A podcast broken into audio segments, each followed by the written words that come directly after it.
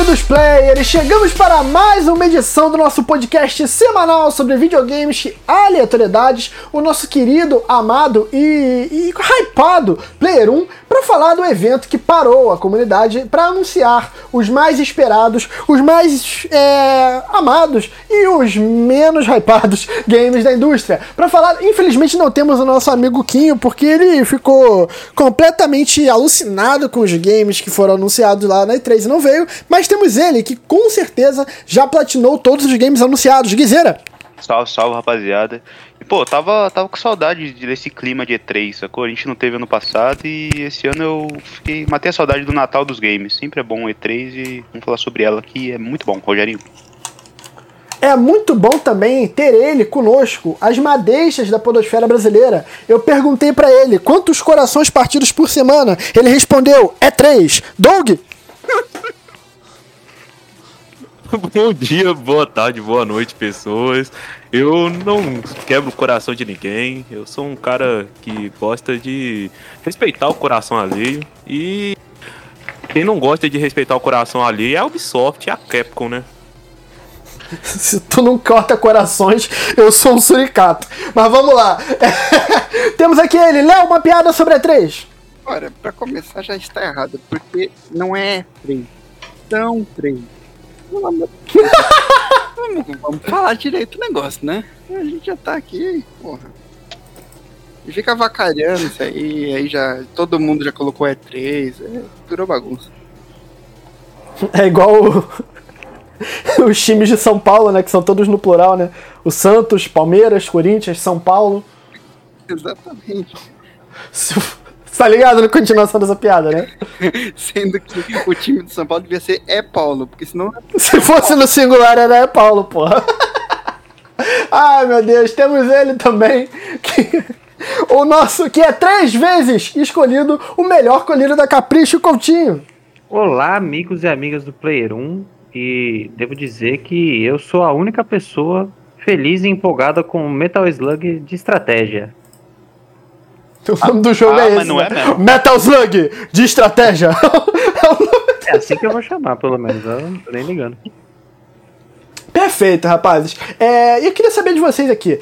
Aonde eh, você vai conseguir ver muitos dos jogos anunciados na E3 jogados ao vivo pela melhor equipe de streamers da podosfera brasileira? Doug? Oi? Caralho, é pra anunciar o caralho da Twitch, Doug. 20 anos de curso, Doug. Porra! Videogame? Oi? Que falta faz o Quinho? Que falta faz o Quinho?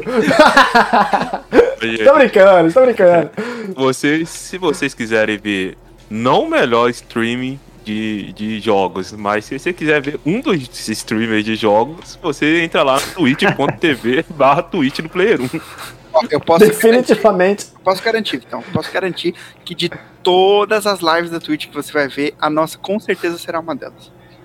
Com, com toda certeza. E Coutinho, além das lives, quem quiser acompanhar o Player 1 nas redes sociais, digita arroba seguido de quê?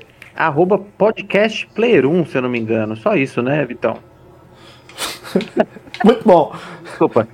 Lá você tem cortes das lives. É. Fica, fica, fique mais, fique mais. Lá você tem cortes das lives, você tem cortes dos nossos episódios, episódios de RPG, review. O Coutinho fez uma review de Mass Effect Legendary Edition. O Guizeira tá pra lançar uma review de Biomutant. Eu quero, estou pedindo ao vivo pela primeira vez uma review de Detroit Become Human do Doug, depois- jogando muito depois do lançamento. Eu acho que vale fazer. Mas é isso aí, galera. Vamos pro pau. Vamos falar aqui da- das conferências. O nosso querido Guizeira trouxe aqui uma lista enorme, mas eu vou abrir aqui a primeira. Pra, eu quero te deixar feliz, Gui. Você é um cara muito tenso. Eu quero deixar você feliz. Eu vou soltar duas palavras que te trazem felicidade. O, o, o Last. O Dark Souls of the Colossus. Elden Ring ganhou um trailer, Guizeira. Pois é, o sumido Elder Ring, que a gente primeiro teve todo o mistério pra saber de que jogo que era, em seguida teve um trailer vazado, e aí a gente tá dois anos sem ver nada sobre esse jogo, e cara, começar já no primeiro dia, na, que, que é uma pré-3, né, que foi o Summer Game Fest. já terminar a conferência com Elder Ring, cara, eu não sei os companheiros aqui da mesa, mas eu fiquei maluco no Twitter, virei um mortal no seco e tava lá xingando muito no Twitter, xingando no bom sentido, né? Gostei pra caralho do que via. A galera falou: ah, é muito Dark Souls, isso aí é Dark Souls 4. Sim, filha da puta, é isso que a gente quer, cara. Não, Obrigado, não tem, não é é tem que a gente essa, mano. É, mano. Não tem, não tem essa, tá ligado? A gente quer isso aí. Agora tem cavalo, e tem mortal, e tem es- espírito, tem mulher ruiva alta, tem tudo desse jogo. Eu tô muito feliz. Ah, mas é, é que assim, né? O trailer que saiu, dá pra, dá pra gente saber bem pouco do game, né? Tipo, olhando assim, parece ser muito realmente parecido com, com Dark Souls, mas é, a From, por mais que faça jogos parecidos, o Bloodborne e o Sekiro tem semelhanças ao, ao Dark Souls e ao Demon Souls, eles acabam sempre inovando em alguma parte, assim, então é, a gente só vai descobrir quando sair mais notícia ou mais vídeo ou quando o jogo sair mesmo. Eu, eu, Mas é foda, né? O Martin terminou um jogo antes de terminar os livros. né? Pois é, mano. Nossa, é verdade. complicado. Filha da esse puta. cara de, de cortar o olho da galera, mas eu vou fazer uma pergunta sincera e não é bait. Mas vocês não acham que é só mais do mesmo? Então, foi que nem eu Cara, falei, esse ó. vespeiro eu não vou mexer. Eu não vou. Não, assim, falando da minha opinião, pelo menos, não sei os caras aí. Mas dá pra saber bem pouco ainda do game, sabe? Tipo, Uhum. é, eu acho que eles, eu acho que realmente que eles têm uma fórmula e eles estão usando essa fórmula de novo. Mas já dá pra ver que tem algumas coisas diferentes, algumas coisas que eles pegaram de outros jogos, da, da própria From Software e tal, então tipo, tentando implementar, fazer um Mas bem ser mundo aberto já vai quebrar no meio, porque geralmente Sim. é um mundo semi-aberto, meio que linear ali, que você pega um atalho ou outro que vai conectando, mas nessa promessa é de ser mundo aberto. E, e tem montaria. Coisa que nunca teve em nenhum desses, tá ligado? Que a gente falou É. nesses Souls likes, tá ligado? Eu, e eu só acho esses dois elementos eu acho que vai ser bem diferenciados. Eu acho que o que mais faz parecer é, semelhante a, a Souls é tipo o lance. Ah, cinematics, assim, a história em si, tá ligado? Se aquela E a jogabilidade, tem uma hora que ele tá enfrentando um boss lá, ele dá um rolamento que, mano, aquilo ali é Dark Souls. tá tem- e nós tá ligado. É, não, não. O core do, do gameplay acho que não vai fugir muito. O que a gente pode esperar é inovação em algumas mecânicas e na história, né? Que a gente sabe. E história em Souls-like não é tão, tão difundida, tá ligado? Ela é contada mais por meio de itens, alguma side quest que você faz. Talvez nesse, por ter um cara que tá. Pô, é o George R. R. Martin, tá ligado? Um cara que sabe escrever história. Eu não acho que vai ser Eu tenho, desperdiçado. eu tenho uma dificuldade pra falar o nome dele. George R. R. Martin. George R. R. Martin.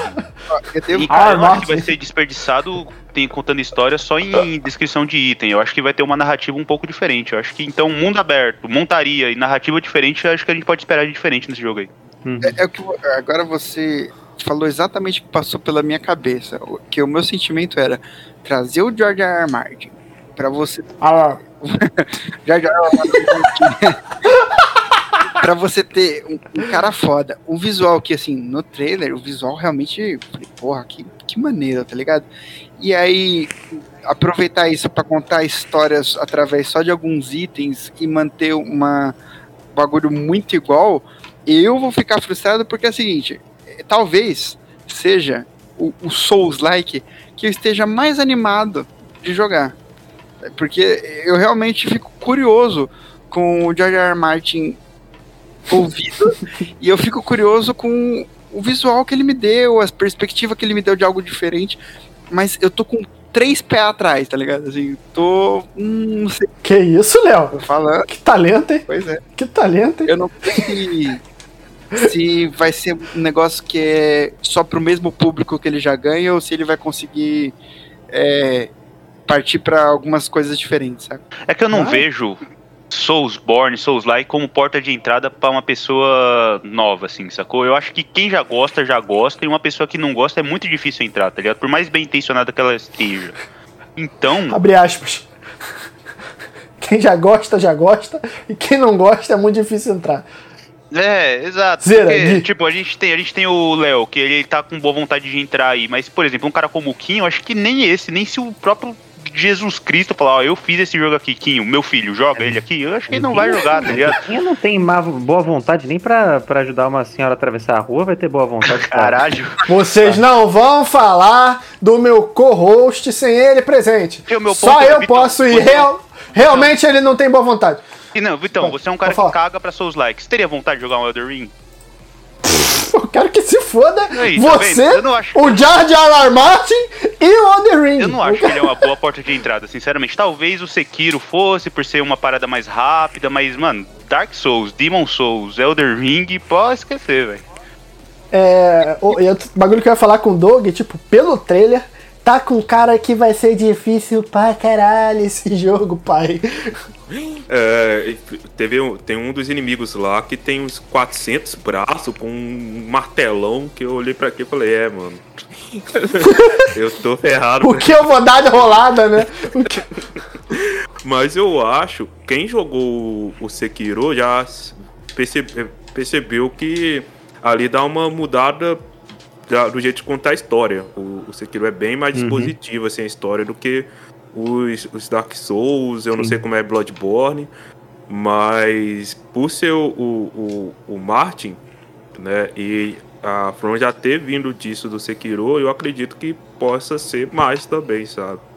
Porque senão, por mais que eu, eu goste da, da, da franquia e tudo mais, eu acho que seria muito mal aproveitado se eles é, utilizassem a mesma estrutura de contar a história, tendo essa parceria, sabe? Porque por mais que é, as, sé- as séries Souls, assim, ela não seja tão convidativa assim, para novos, novos jogadores, tendo o, o Martin ali é, por trás da história, pode ser que isso seja o, o chamativo para quem é, não curte a franquia acabar entrando, né? E aí vai começar a gostar e depois ir atrás demais. Então, pra mim seria um erro, assim, se eles é, utilizassem da, da estrutura tão conhecida deles com essa parceria e ainda mais usando o Sekiro como exemplo, que já foi bem diferente, assim, dos demais. Então, Doug, porque assim, é, quando, por exemplo, jogando Bloodborne, o que mais me desanimou, além de alguns problemas de conectividade para conseguir jogar com viseira, por exemplo, algum Esquece isso, esquece Não, isso. é, é de verdade, porque por exemplo, se tivesse Não, que funcionado, é verdade, velho. se tivesse funcionado melhor, eu com certeza teria jogado mais com viseira e, e ido Aham. tá ligado? Animaria um pouco mais. Ou se tivesse alguma história que tivesse me envolvendo, algum objetivo a mais que eu sentisse ali, porque chegou um ponto, eu joguei, sei lá, depois que eu falei com o Guizeiro, ainda joguei algumas horas, tal- talvez tenha chegado a 7, 8 horas de Bloodborne. E aí eu, senti que eu tava, sei lá, parece que tava só fazendo a mesma coisa inconstante, não, não, não progredia muito a história, não tinha muito objetivo, era só tipo, ah, eu vou matar porque eu vou matar. Eu vou matar isso aqui de novo, por quê? Porque eu vou matar. E aí eu sinto falta de algo mais. é, uma, uma nova camada. É, eu acho que uma nova camada de. pra, pra, pra história, pra peso, pra objetivo. E eu sinto que, sei lá, vai ser uma oportunidade perdida se, se com o Marte eles não fizerem algo a mais. Perfeito. Ouvintes, aqui a gente vai passar de uma forma mais dinâmica, que é jogo para um senhor caralho, e a gente, conforme for chegando mais perto, quando lançarem, nós teremos conteúdo aqui, a gente vai tentar pegar aqui. Eu vou conduzindo, ao final de cada conferência, a, a gente é- aqui a transparência rola. Aqui é transparente. Eu vou falar o método, a gente vai falar, e se o apresentador que vos fala tiver esquecido, eu vou tomar uma comida de rabo ao vivo pra, pra eu deixar de ser otário. Próximo jogo que a gente vai falar aqui é Snyder Cut do Kojima. Death Stranding Director Cut, a porra da moda pegou. Então a partir de agora teremos toda quarta-feira o Player 1 Vitão Cut, onde eu boto as partes que não vão pro ar, que possivelmente arruinarão carreiras. E é isso aí. Então o que vocês estão esperando de Death Stranding Director Cut, que já tem, vou até falar perto do microfone. Duas horas de cutscene na versão sem cut. Eu, eu, na verdade, eu, eu. Todo mundo sabe, pelo menos do- da equipe, que eu gosto de Death Stranding. Mas eu não entendi o que, que seria o Snyder Cut do Death Stranding. Vou ser bem sincero assim. A impressão que eu tenho é só tipo que ele vai ter cutscenes maiores, Porra, o cara já tem duas horas! Duas horas de cutscene. cutscenes maiores e talvez alguma coisa com conteúdo adicional que ele não não deixaram ele colocar no jogo, tá? Mas eu Puta que pariu! interesse. assim, não é que ele beira o zero, ele já ultrapassou pro negativo, assim. É impressionante quanto eu não quero jogar o Death É apelação, mais xixi, mais bebê, mais fantasma. apelação, porque de verdade, quando eu joguei esse jogo, eu, eu realmente eu gostei dele na parte mecânica. Mecanicamente me pegou muito. E mecânica acaba me pegando até mais do que história, sabe? E tipo, é, nas primeiras três horas de jogo, se eu tiver jogado uma hora, foi muito, assim. O resto foi tudo de cutscene. E o final, mano. O final, vai roubar ir no cutscene, vai cutscene, aí você tá lá na praia. Não é exagero meu, né? São duas horas, não tô zoando. Duas horas, são duas horas tudo. Aí você joga você na praia, aí você tem que ficar andando pra, come pra começar a rolar os créditos. Aí para o crédito, você tem que andar pra outra parte pra continuar os créditos. Aí depois dos créditos vem mais cutscene, mais cutscene, cutscene. Então, Mano, e, e tem, é muito exagero, cara. É, ô Gente, Kojima, vocês, me, me vocês são, ajudar, cara. vocês são novatos Aí o de Kojima olhou e falou: achei pouco. Exatamente, é isso que eu ia falar. Vocês são novatos de Kojima, porque Os caras tem nunca jogaram um. Patriots aí, né, mano? Tem, é, exato. Tem um jogo chamado Metal Gear Solid 4 Guns of the Patriots. Vocês não estão. Duas horas de CG ia ser sensacional pra esse jogo. Tem, acho que chega a 4 horas, mano. Num jogo de, de 10 horas na primeira jogatina, sei lá. Caralho. Mas, mano, eu, só- imaginando, cara, eu quero falar um negócio sobre esse Death Stranding Director's Cut aí. Oportunismo. Snyder Cut do Kojima. Oportunismo, velho. O... Ó, eu sou, eu sou um cara, eu sou Kojimesh, tá ligado? Eu gosto de jogos do Kojima, porra, velho. Eu gosto até de Metal Gear Rising, velho. Tá ligado? Que não é o Uhum. Metal Gear, nem sei se ele tá envolvido lá, mas eu, eu passo um pano, tá ligado? Mas esse jogo é puro oportunismo pra pegar a onda no filme, velho. Não tem o que o cara mostrar lá, velho. Ele vai dar uma recalchutada. Vai ter filme? Não, Acho não. Tem que dizer no, no Snyder Cut. Isso, isso. Ah, isso. tá. Já ia falar, vai ter filme do. do, Ah, do- cara, se for parar pra pensar, esse jogo é um filme, né, velho? Então, tipo, E tem um ator que eu amo, que é o Norman Reedus. Eu amo o Norman Reedus. Tem um monte de ator foda. Tem lá o Mads Mikkelsen, sei lá o nome desse cara, que é um dos vilões lá do Doutor Estranho. Pô, isso, então, tem um cast bom. O, jogo, o cast é bom, mas a mecânica pra mim, eu discordo aí do, do Doug. Pra mim, a mecânica é uma merda. Eu tentei jogar isso aí. Ó, 160 conto que eu- se eu tivesse queimado ele, eu tinha aproveitado mais esse dinheiro. Vai tá aqui meu jogo parado e eu Mas pago é pra quem, jogo pra de Doug. meu aqui. É Não, jogo cara, de muito Doug. É, tem mecânica inventiva, tu tem que equilibrar, o pé machuca. Caralho, o Doug, se um dia for developer, é, é- é o tipo de jogo que o Doug vai fazer, tá ligado? Que tu tem que apertar pra respirar, tá ligado? É coisa de Doug Deixa eu só falar isso antes de continuar. Eu perdi umas, umas 3, 4 horas desse jogo, de, de- da vida minha nesse jogo, só criando um complexo de tirolesa. Que eu ia. Sério, eu fiz um todo um sisteminha de tirolesa pra estar chegando nos lugares assim. E eu achava achando a coisa mais divertida do mundo. E analisar onde que vai. Que eu ia colocar a tirolesa pra ficar melhor e tal. Eu- Nossa, mano, eu, eu realmente eu gostei muito de jogar esse jogo.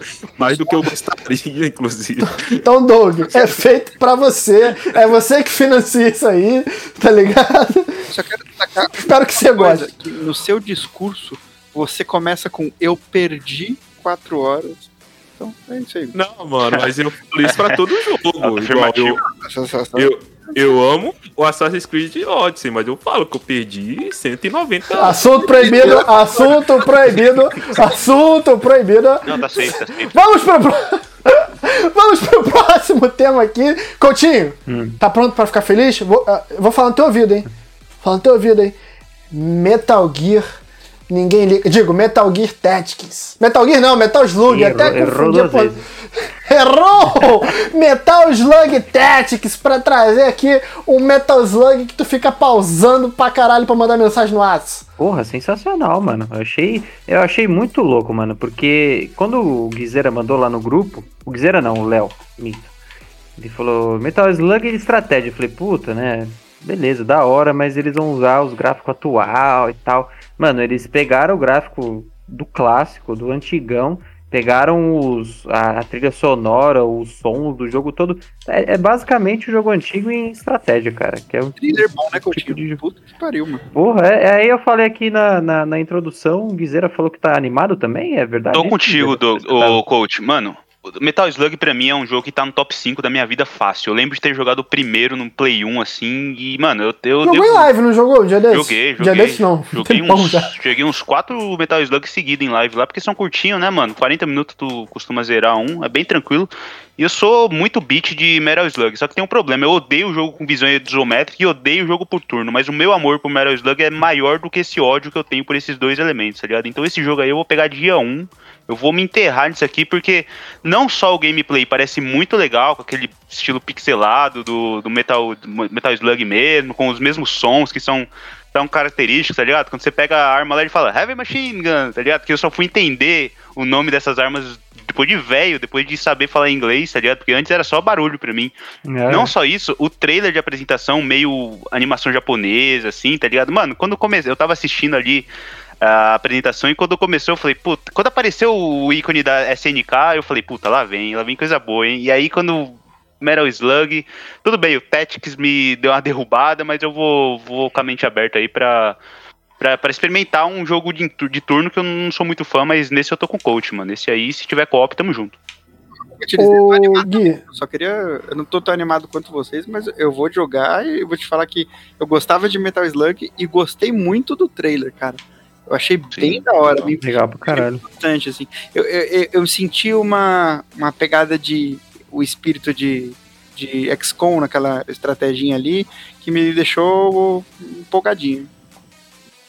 eu ia falar pra tu, ô, Gui, eu como um cara que também não curte o estilo, Gear Tactics, eu acho uma puta porta de entrada, não sei se você chegou a jogar. Não cheguei por causa desse preconceito, cara. Ó, tem um jogo que tá no Pô, Game dá Pass uma aí que tentada, eu tenho, também não curto. que chama Desperados. Também não curto, mas eu gostei. Desperados 3, tá no Game Pass lá. Eu, eu vi um Night Player do, do jogo, gostei pra caralho, mas aí a porra da visão isométrica me pega, tá ligado? É, tem um negócio aí que é... Dá um- uma sombrio. chance no, no, no Gears. Ah, e falar em visão isométrica, ô Doug, não sei se a gente vai ter tempo pra falar sobre, mas Hades chegou pro Xbox, eu tô muito feliz. Sim, tá, tá na lista tô muito feliz. Joguem, só joguem Hades. Eu que tô jogo é muito feliz, cara. Eu tô muito hypado desde que saiu. Eu odeio o estilo dele, roguelike, mas, porra, eu adoro esse jogo. Mas vamos lá. Próximo aqui. Eu já fiz muita gente feliz. Eu quero me fazer feliz também com um jogo que eu tenho certeza que só eu tô hypado. O grande e esperado jogo do Evil Dead, porra. Porra, caralho, eu achei que ia passar batida. Tu gostou também? Tu gostou também? Eu gostei pra caralho. Caralho, eu tô te abraçando mentalmente Cara, agora, cara. é Tô um igual uma Sari, 13, de olhinho mano. virado, É o abraçado. Ctrl-C, Ctrl-V do sexta-feira 13, velho. Que bom, Guizeira, que bom, é isso que eu quero.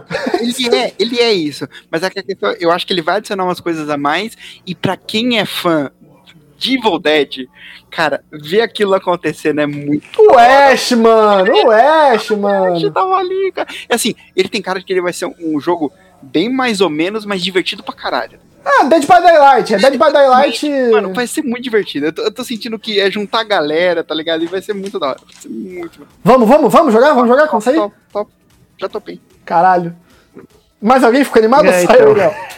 Vocês, os acionistas. Eu tô, eu tô boiando. Eu nunca vi os filmes, eu não joguei. o- Eu joguei uma vez o jogo do Play 2 do Evil Dead, não entendi bosta nenhuma. É o da cabeça, não é? É o Não, o cara que tem uma 360, serra elétrica no braço, no lugar do braço. Que... E o filme é mó brisa, mano. Eu vi um- umas cenas assim, tipo, explicando. É, é muita loucura esse filme, mano. Tem uns três E- filmes, né? Os filmes, três filmes antigos. Eu vi o É. No cinema. Nossa. Já viu a série Eu, eu da assisti a Netflix? série Ash vs. Puta que pariu, Eu maravilhoso. li até os quadrinhos do Ash vs Predador. Eu tô É muito bom. Eu amo Evil Dead, Tá mano. Ai, Léo, a gente sai, sai mais amigo desse episódio, cara. É, enquanto sim. Mais alguém ou posso pular, pular pro próximo? Pode, eu nem sei o que, que é isso. Temos também Jurassic World Evolution 2, é o roller coaster do Jurassic Park, é isso? É, Aqui deixa eu trago outro ódio meu, que é gerenciamento de recurso, odeio também. Próximo. Eu lembro que gosta de, de parque de dinossauros aí, ó. Mas nem eu, nem eu gostei. Mas nem ele, né? Fala um Passou. bagulho pra você, tem um jogo de. Acho que é de Play 1, que é literalmente um Street Fighter de dinossauro. Assim, você mexe dois dinossauros numa arena e eles começam a sair na mão. Esse jogo é muito melhor que Pô. esse aí, velho. Mas assim tu me vendeu um jogaço, eu compro. Tu fala, Vitão, vou te dar um jogo aqui que ele é um Street Fighter de dinossauro. Muito mais da hora. Eu gosto da pariu. temática, tá ligado? O Jurassic Park, pra mim, pô, um dos melhores filmes que eu já vi na minha vida, velho. Eu lembro até hoje da sensação de ter assistido o primeiro, trilha sonora foda, mas, mano, o jogo de gerenciamento de recursos nesse nível, pra mim, não me pega, tá ligado? No caso, o jogo é no Jurassic World, que também é muito bom, né? Inclusive, É bom esse caralho, jogo, eu ele tá conectado com os filmes, porque ele se passa depois do segundo filme, que é o Fallen, Fallen canon. Kingdom. É canon, é canon. Inclusive, parece o... A apresentação foi com o cara lá, o... Como é que é o nome do brother lá? O A vida cara encontrou um genérico, caminho lá, é Jeff, Jeff Goldman, É, né? o- Goldman, né? É, Sei lá. A vida encontra um caminho. É, a frase ele nunca fala. mude. Faz- Nunca mude, dizer. É, referência, cara. Nunca Você não mude. assiste Nerd. Não, sim, sim, sim. Enfim, ninguém É. liga. Próximo. E até bonitinha a entrada, mas realmente, tipo, o jogo em si ninguém quer jogar. Não, não, não Bom, é assim parece- também, cara, não é assim. Vou usar isso na minha bio do Tinder. Eu, Bonitinho a entrada, mas no final ninguém quer eu jogar. só não vou jogar porque meu PC não vai rodar, mas é porque é um, é um estilo de jogo nichado, mano. Então, Normalmente tipo, roda, viu? Não é muita dessas coisas, não, viu? Roda, Ah, roda é. sim, coach. Tá doido isso. Ah, não roda não, mano. Ah, eu queria que rodasse. Mas é um estilo de jogo nichado, mano. Então, tipo, quem curte jogar SimCity, até The Sims, essas É, o cara paradas que assim. curte fazer uma planilha de Excel, ele gosta de jogo. Ah, é, é, mas vai gostar, tá ligado? É realmente nichado. pode Mas, ser. vai- mas eu não acho que vai ser uma bosta, entendeu? É diferente. Tudo bem. É, tem um aqui que eu realmente caguei muito, mas o Guizeira botou interrogação na. Eu fiquei curioso. Não, É, é porque, é, tá. Planet of Lana. não, é porque eu não Pô, sei se é essa? Lana o nome. É Planet alguma coisa, eu não sei se é Lana. Ah! Eu achei que ele. Ah, Guizeira, eu te amo. Eu achei... eu achei que ele tava curioso sobre alguma coisa do jogo. Não, ele só Não, sabia é o se era título. assim. E eu acabei de conferir que é Lana mesmo, então só pra tirar esse interrogação. Foda-se. Alguém quer falar alguma porra? Ele, ele me parece na pegada de Limbo Inside, eu achei maneiro. Assim. Acho, que- É da mesma produtora, não é? acho que- Não é da mesma produtora? não, acho que não. Não, não. Eu acho que você tá Mas- confundindo com outro, viu, Léo? Não, mas o Planet of Lana é nessa mesma pegada, cara. Assim, Mano, não, não, não. Teve algum jogo anunciado nesses eventos desses Sim, dias que foi da mesma galera. Somerville, Ah, eu tá, acho não que é é isso. Você tá Ah. confundindo, hein, Léo, não é não, mano? Porque esse Te- Tales of Planets of Mana aqui parece mais coloridinho. Não, eu, assim, ele, mas Inside também já é um pouco mais colorido. Eu acho que tem a pegada, eu falo em questão de movimentação, estilo de arte, é, aquela pegada de jogo de, de movimentação. Eu acho que ele tem um, um, um espírito nesse sentido. Assim, para quem gosta de Inside Limbo, talvez ele funcione. Eu vou te dizer que eu fiquei curioso, assim, não vou dizer que eu fiquei empolgado, mas fiquei curioso. Pô, eu fiquei mais curioso com a anotação do Guizeira do que com a porra do jogo. É, finalizando aqui, vou dar três passadas rápidas aqui. Teremos novo conteúdo de não Rocket League. de Sable, eu saio desse Porra, não ia não. Fala agora então. Sable Fala tá no. Sable tá na da Microsoft, mano. Não, pô, Sable tá no Summer Game Fest. Summer Game Fest. nos Não, não, dois. não, não. Ele Ah. apareceu no. É, Que- apareceu Ah, nos tá dois. Então vamos lá. Fala aí, Doug. É, O que, não, que é Sable Sable? também, vai, vai. Sable é, é um jogo com com a arte lindíssima, assim. Você é, tá meio que no deserto, com, é muito de exploração. A exploração dele lembra um pouco a do Zelda Bafo Selvagem, só que sem a parte de, de gameplay de ação. É uma parada que tá me chamando muita atenção esse jogo. Vai estar Day One no Game Pass. E é um dos jogos que eu tô mais esperando pra esse ano, sem, sem zoeira, assim. O jogo parece estar excelente. Eu tô curioso também pra esse jogo. Eu, eu descobri esse jogo primeiramente, acho que foi num evento da Microsoft que era do ID Xbox, que é focado em indie. Eu descobri esse jogo lá e ele tem uma pegada de umas cores, é bem saturado, assim, é bem como o Doug Uhum. falou, o deserto, assim, então o vermelho é bem gritante, isso me chamou a atenção. E eu vi um gameplay com uma navezinha, que a mina tá, tá voando assim, bem rente ao chão, assim, isso me ach- achei bem legal. E, cara, eu tô, tô na expectativa desse também. Vai vir pro Game Pass e vai vir pra antiga geração, então eu com certeza vou jogar. E esse aqui tá na minha missão honrosa. E outra que ia passar em branco é o Ta- Tales of Arise, que pra quem gosta É, de. RPG, é um JRPG de ação, é bem é triple A mesmo, é um jogo bem grande assim.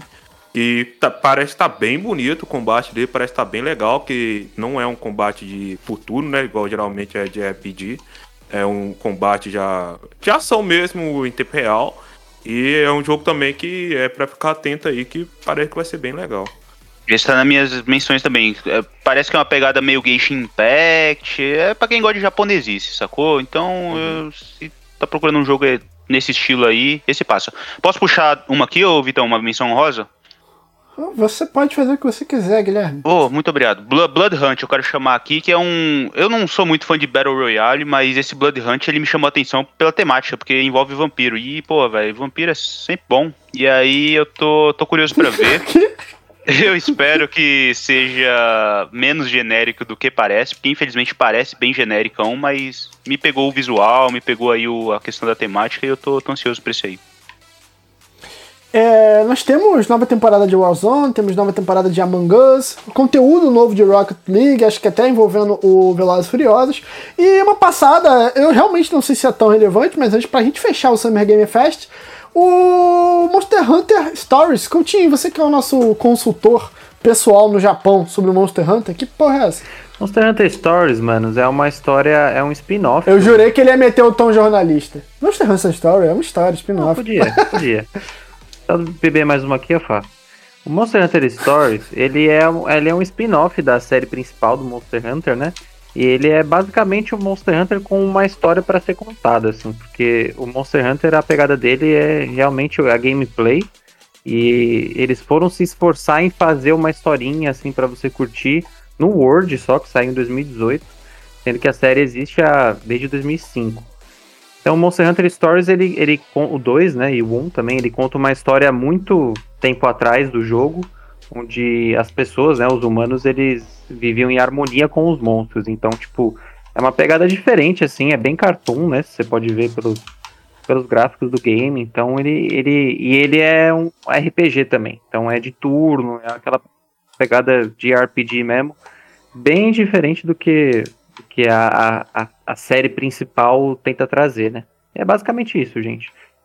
Então, rapidão. Entendi. Faltou falar aqui do Tiny Tina's Wonderlands, que é um spin-off da série Borderlands e parece que vai ser bem loucura esse, porque vai se passar em época medieval, assim, aparentemente, com elementos modernos. Então, Borderlands é conhecido pelas infinitas armas, então parece que vai juntar esses dois mundos, uma parada mais antiga com a, a questão da- das armas do, do Borderlands. Eu tô bem animado pra esse jogo. Gostei da direção artística também, então tem a questão lá de bruxa, de me- medieval, assim, bem, bem dark fantasy, assim. Aparentemente, né? Não foi mostrado muito sobre o jogo e eu também tô curioso aí. Acho que nessa a gente zera a Summer Game Fest, hein? Grande, grande, grande Kizera. Passamos aqui pro evento da minha maravilhosa e amada Ubisoft, que trouxe o Far Cry 6 Vilão Season Pass. Porra, eu eu gosto de Far Cry, cara, mas eu, eu sou muito cansado pra essa parada do Far Cry de sempre alguém cheira um negócio, fica maluco, tem visão. Cheira um negócio, fica maluco, tem visão. Mano, pra isso eu vou na festa, tá ligado? Mas o que que vocês acharam aí do Season Pass dos vilões? Cara, eu não piloto essa questão do Far Cry dos vilões, porque, mano, Far Cry pra mim é característico, caracterizado justamente pelos vilões. E aí você subver- subverter isso e colocar o, o vilão pra ser a vítima, entre aspas, né, cara, isso pra mim não, não me pega. Eu acho que Far Cry já teve Season Passes melhores. Eu trago aqui o exemplo do, do Season Pass do Far Cry 5, que teve missão no Vietnã, missão, missão em Marte e missão de zumbi, tá ligado? Porra, usando essa engine da Ubisoft que é bem da hora, conseguiu trazer para um, pra três elementos bem distintos além do jogo principal. Então eu acho que esse negócio de Season Pass faltou criatividade aí, ô Rogerinho. Pô, vou falar pra né? vocês que eu tava boiando nisso aí. Isso, é- isso é a história da, do jogo ou só da DLC que vai chegar? Vocês estão É Season falando do Pass, é conteúdo à parte. Season Pass, Ah, é tá, o conteúdo então. à parte.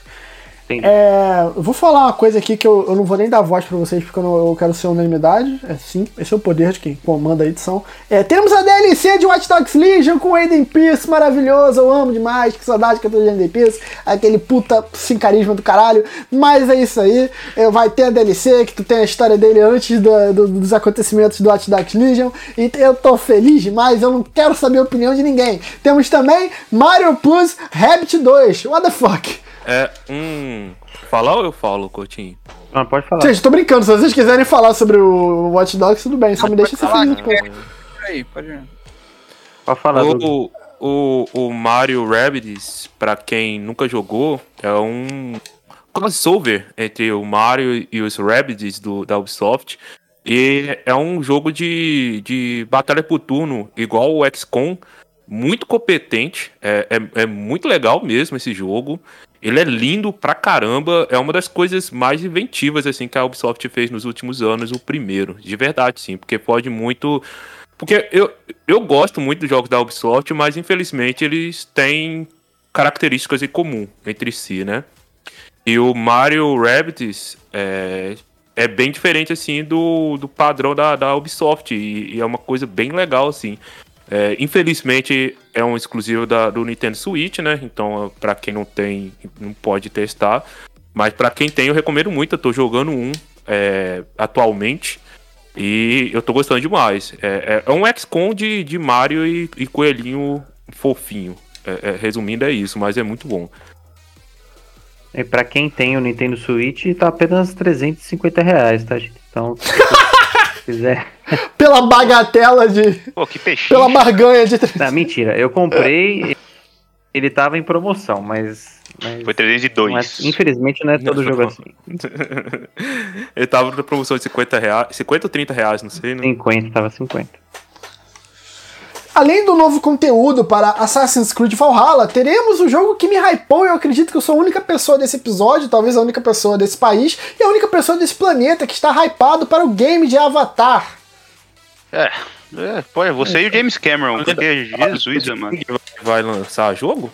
Eu ia falar exatamente isso. que as pessoas que ainda gostam e acreditam em Avatar. O James Cameron e o Um jogo que tá 11 anos atrasado. É. Mas tudo bem, Vitão. Não, a gente tá aqui pra te apoiar, cara. pra Ó, ser- ser, sincero, Aí tá certo, porque o que acontece? Ele vai sair, eu acho que na proximidade do Avatar 2. Hum, É verdade, não tinha pensado nisso não. É, é nesse quesito aí. Mas, assim, eu acho que como o resto da mesa, assim, todos vão concordar comigo, que o Avatar a gente cagou pro filme e a gente caga pro universo e não tá nem um pouco empolgado em ver um jogo no universo de Avatar. É, a única empolgação minha é porque parece que é numa engine nova da Ubisoft, pelo que eu entendi. Então eu quero. tô curioso mais pra ver como vai ser essa engine nova. Mas fora isso. Posto que você vai subir em algum lugar muito alto em Pandora. Dá o salto da Vai ligar o rabo na, na torre. Exatamente, pra você conseguir. Não, sem contar que a, serão inevitáveis as comparações com o Horizon, sacou, velho? Porque só no conceito do jogo já lembra o de leve, assim, tá ligado? E aí, mundo aberto, vegetação, ticaracatica. Eu não, ah, mano, eu, não- eu vou comprar, tá ligado? Porque eu sou beat da Ubisoft, mas, mano, eu, Vitão, eu esperava mais. Mas enfim, Tá bom, tá bom. Temos as Tartaruga Ninjas adicionado ao Brawlhalla, um ótimo jogo de, de combate ali em plataforma, muito bom pra brincar com a galera, tomar uma cerveja enquanto joga.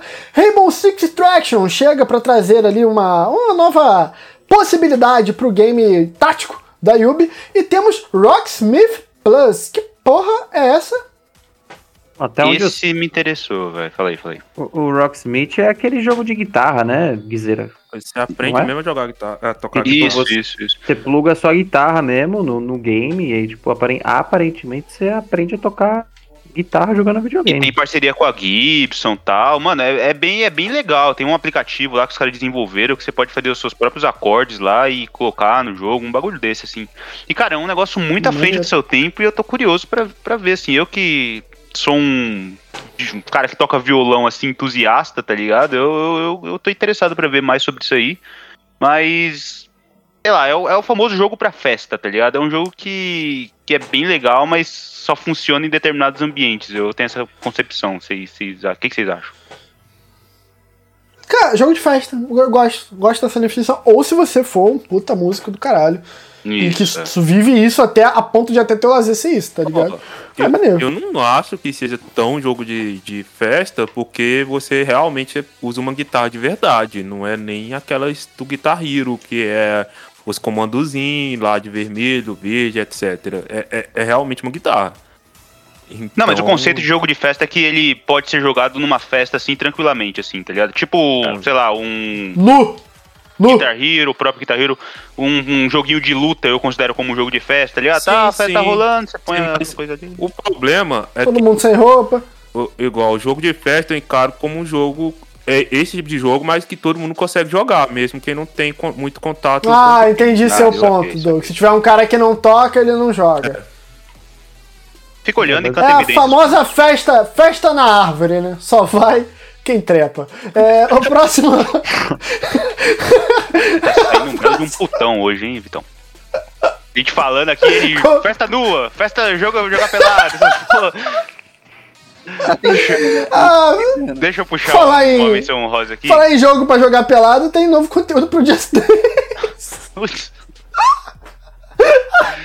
Fala, Guizeiro. Deixa eu puxar aqui um jogo que é chama Riders Republic, que é, cara, a, Ubisoft ela tem essa já há alguns anos um jogo chamado Steep que envolve esportes radicais, só que é mais focado em esportes de inverno. Então tem snowboard, tem ski, tem lá, sei lá, wingsuit.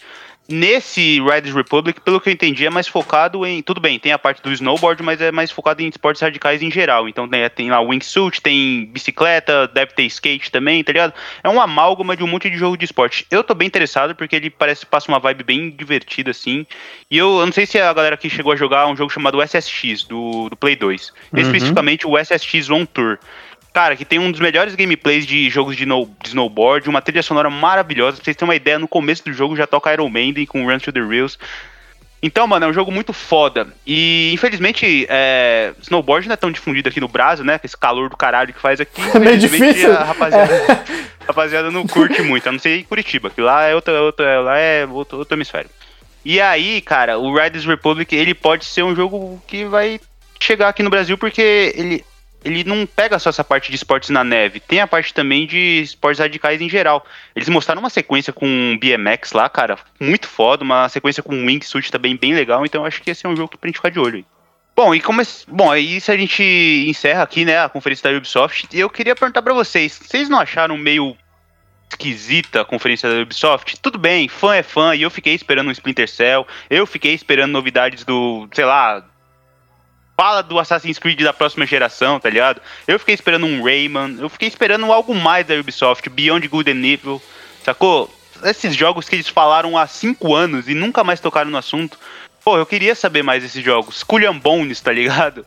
Que é o Skull and Bones. Cara, nunca mais falou e eu fico, como fã, eu fico, me sinto desamparado, porque parece que os caras não dão mais uma satisfação, sacou? E eu queria saber se só comigo vocês só eu senti isso ou vocês sentiram também? Não, eu só ia falar que é só enjoo, eu só enjoo um pouco de toda hora, ah, Tom Clancy, Tom Clancy, Rainbow Six, não sei o que. Eu acho que devia até, tipo, ter até uma, uma, um evento à parte, focando só em Tom Clancy. E, e nesses eventos assim, eles mostraram muita coisa, mas isso daí pode ser eu que sou meio ranzinho. Porque eu gosto de tudo da Ubisoft que não tenha Tom Clancy na frente, né? Que tem com Tom Clancy eu já não gosto. Mas pode ser só eu sendo ranziza mesmo, porque eu tenho preguiça. Eu ia Cara, eu acho que. Parece que. Desculpa te cortar, Couto. Não perde o raciocínio. É, eu acho que f- foi meio fora de hora. Sabe? Te chamam pro trabalho, o trabalho tá marcado pra dois meses e do nada tem que apresentar. Eu achei que foi uma sensação meio assim. Pode falar, Couto. Não, eu só ia fazer um comentário que eu não acompanho tanto a Ubisoft, ainda mais nesses últimos anos. É, então eu, eu não tinha muita expectativa, mas eu queria falar que o Beyond Good and Evil é, puta, é o melhor jogo que não foi lançado ainda, mano. Aquele, tipo, os teasers que soltaram, o gameplay, mano. é, Coach, se pra- ele for 10% daquilo que eles mostraram, eu já tô Sim. feliz, tá ligado? Porque ele é muito ambicioso, velho. Muito, cara. E, tipo, parecia, na, naquele último gameplay que saiu, há sei lá quantos anos, parecia funcionar, sabe? Tipo, parecia que ia rolar o jogo daquele jeito.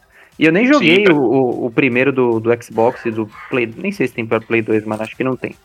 Mas. Mas, porra, eu olhei aquele jogo e falei, esse jogo eu vou ter que jogar, mano. Sim, pra É. quem não viu, contextualizando, é, é um jogo que ele tem um mundo aberto, né? Parece que você vai poder explorar outros planetas. É um universo nave- aberto, né? É, você É. tem uma nave mãe, você tem uma navezinha menor, e a promessa é que você pode sair do chão pra estratosfera e entrar em órbita, sacou? Esse, esse tipo de coisa, assim. Novamente, se for 10% daquilo que eles prometeram, cara, já vai ser um bagulho revolucionário, assim. Mas, novamente, E o o 1 jogo, é ele- muito legal. O 1 é muito Não. legal. Novamente, os caras falaram do jogo, sei lá, quatro anos, depois nunca mais, sacou? Eles vão adiando, adiando, adiando, nunca mais fala. O Skull and Bones tá na mesma coisa, tá ligado? E só pontuando essa questão do Sam Fisher, é foda. O Sam Fisher, ele apareceu nessa conferência. Eu não posso ser injusto aqui. Mas ele tá em todos os jogos, menos na porra do Splinter Cell, velho. Se bobear, vai sair um Sam Fisher aí na Fazenda 16, tá ligado? Vai lá, ele e o- os caras da Fazenda, da Record, porque não é possível, velho. Ele tá em todo que é lugar, esse filho da puta, e a Ubisoft fica colocando no bolso, velho. Eu vou te dizer que talvez a franquia que eu mais gosto da Ubisoft seja Splinter Cell e faz tanto tempo que não tem. É, o último foi o Blacklist, em 2013, que pra mim não é um dos melhores também, né? Além de não ser dos melhores, eu acho que ele não teve tanto destaque mesmo por parte da da empresa, por parte. Acho que meio que foi pra selar a franquia quase morrendo, tá ligado? Isso, não, mas sabe, sabe por que não é? Porque ele tá em. Como eu disse, ele tá em tudo que é jogo da Ubisoft, velho. Sempre tem um teaserzinho, olha lá. Sam Fisher, o caçador lendário, tá lá, tá aqui, Watch Dogs, pam, Sam pam. Fisher. Tá lá, Ghost Recon, aí veio o velho lá de óculos verdes, tá lá, Sam Fisher, tá, tá, tá. Porra, velho. É, o Guizera tá on fire hoje, cara. É, Não, eu fico, eu fico puto porque, sabe, eles estão. Parece que eles estão cozinhando um negócio e estão com o cu doce pra te dar, sacou? É essa a impressão que passa, velho. Desculpa, vai. Um podcast católico. Tá tarde. O cara, o cara me mete essa, cara. É, meteu essa. É, depois dessa catarse do Guizeira, que foi muito específico, depois a gente conversa, quero saber se tá tudo bem. É... Doug, você que é o nosso indie boy, como é que foi a conferência da, De... da Devolver, porra? Então, é, a conferência da Devolve é aquela, aquele espetáculo de sempre, né? Que eles gostam de criar uma narrativa dentro da conferência que eu acho muito legal. A PC Game Show tentou esse ano fazer a mesma coisa, só que a da PC Game Show ficou uma bosta, porque o pessoal não tem o carisma do, do, do pessoal da Devolver, né? E eu, A língua afiada dos membros do Player 1. e eu separei quatro jogos que eles mostraram assim que me chamaram a atenção. Que primeiro foi o Shadow Warrior 3, 3 né? Que é, é um. É um boomer shooter, eu posso chamar ele de um boomer shooter. Bem, tá bem parecido com Doom. O 3 tá, parece que tá bebendo assim do, dos Doom moderno. É, que você usa tanto é, arma de tiro igual no Doom, quanto espada e tudo mais também, né? Porque tem toda aquela estética oriental. É, quem não jogou, eu recomendo muito que jogue o 1 ou o 2, ou se quiser jogar os dois aí também tem. E tem o spin-off da série que é o Shadow, é, o Shadow Tactics, né? Que é da mesma da Mimimi, que é a mesma da, do Desperados, que é muito bom também, mas aí já é um jogo de turno e tudo mais, né? Um jogo de tiro igual o Shadow Warrior, que é, a- que é é, os jogos principais. Eles mostraram Scription, que é um roguelike de baralho. eu, eu, eu achei muito, engra- muito interessante esse conceito de roguelike usando deck de baralho e, e tudo mais. É, outro que eles mostraram foi o Demon Truther, que são dos mesmos criadores de Gato Roboto. Não sei se alguém já jogou Gato Roboto aí, mas é um Eu já vi a Márcia falando sobre ele, mas nunca joguei. muito legal, é um Metroidvania de duas horinhas assim só, é bem curtinho, preto e branco, e você controla um gato subindo num, num mecha e dando tiro em todo mundo. é sensacional esse jogo. Ok. e eles criaram agora esse Demon Truto, que é um Bullet Hell, você controla ou um vampiro ou um pistoleiro enferrujado. e, e tem uma estética Ok. e tem uma estética 16 bits, mas não é aquela estética tipo. Não sei se vocês têm a impressão de jogos é, pixel art é, de hoje em dia, você não tem a impressão que seria lançado na década de 80, 90, né?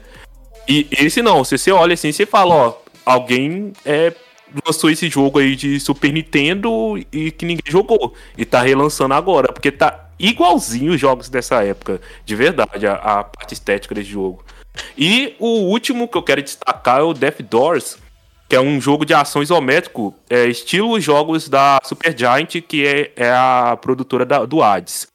É, e era aquele mesmo estilo de câmera, é um jogo de ação, e, e ele tá muito bonito. e- e- e- a estética dele tá linda, assim. Foi um dos que mais me chamou a atenção junto com o Shadow Warrior na, na conferência da Devolver. É isso aí. Correspondente do Indie desligando. Caraca, grande. Cobertura de gente grande que fez o grande Douglas 77. É, vamos aqui pro momento de Xbox and Bethesda.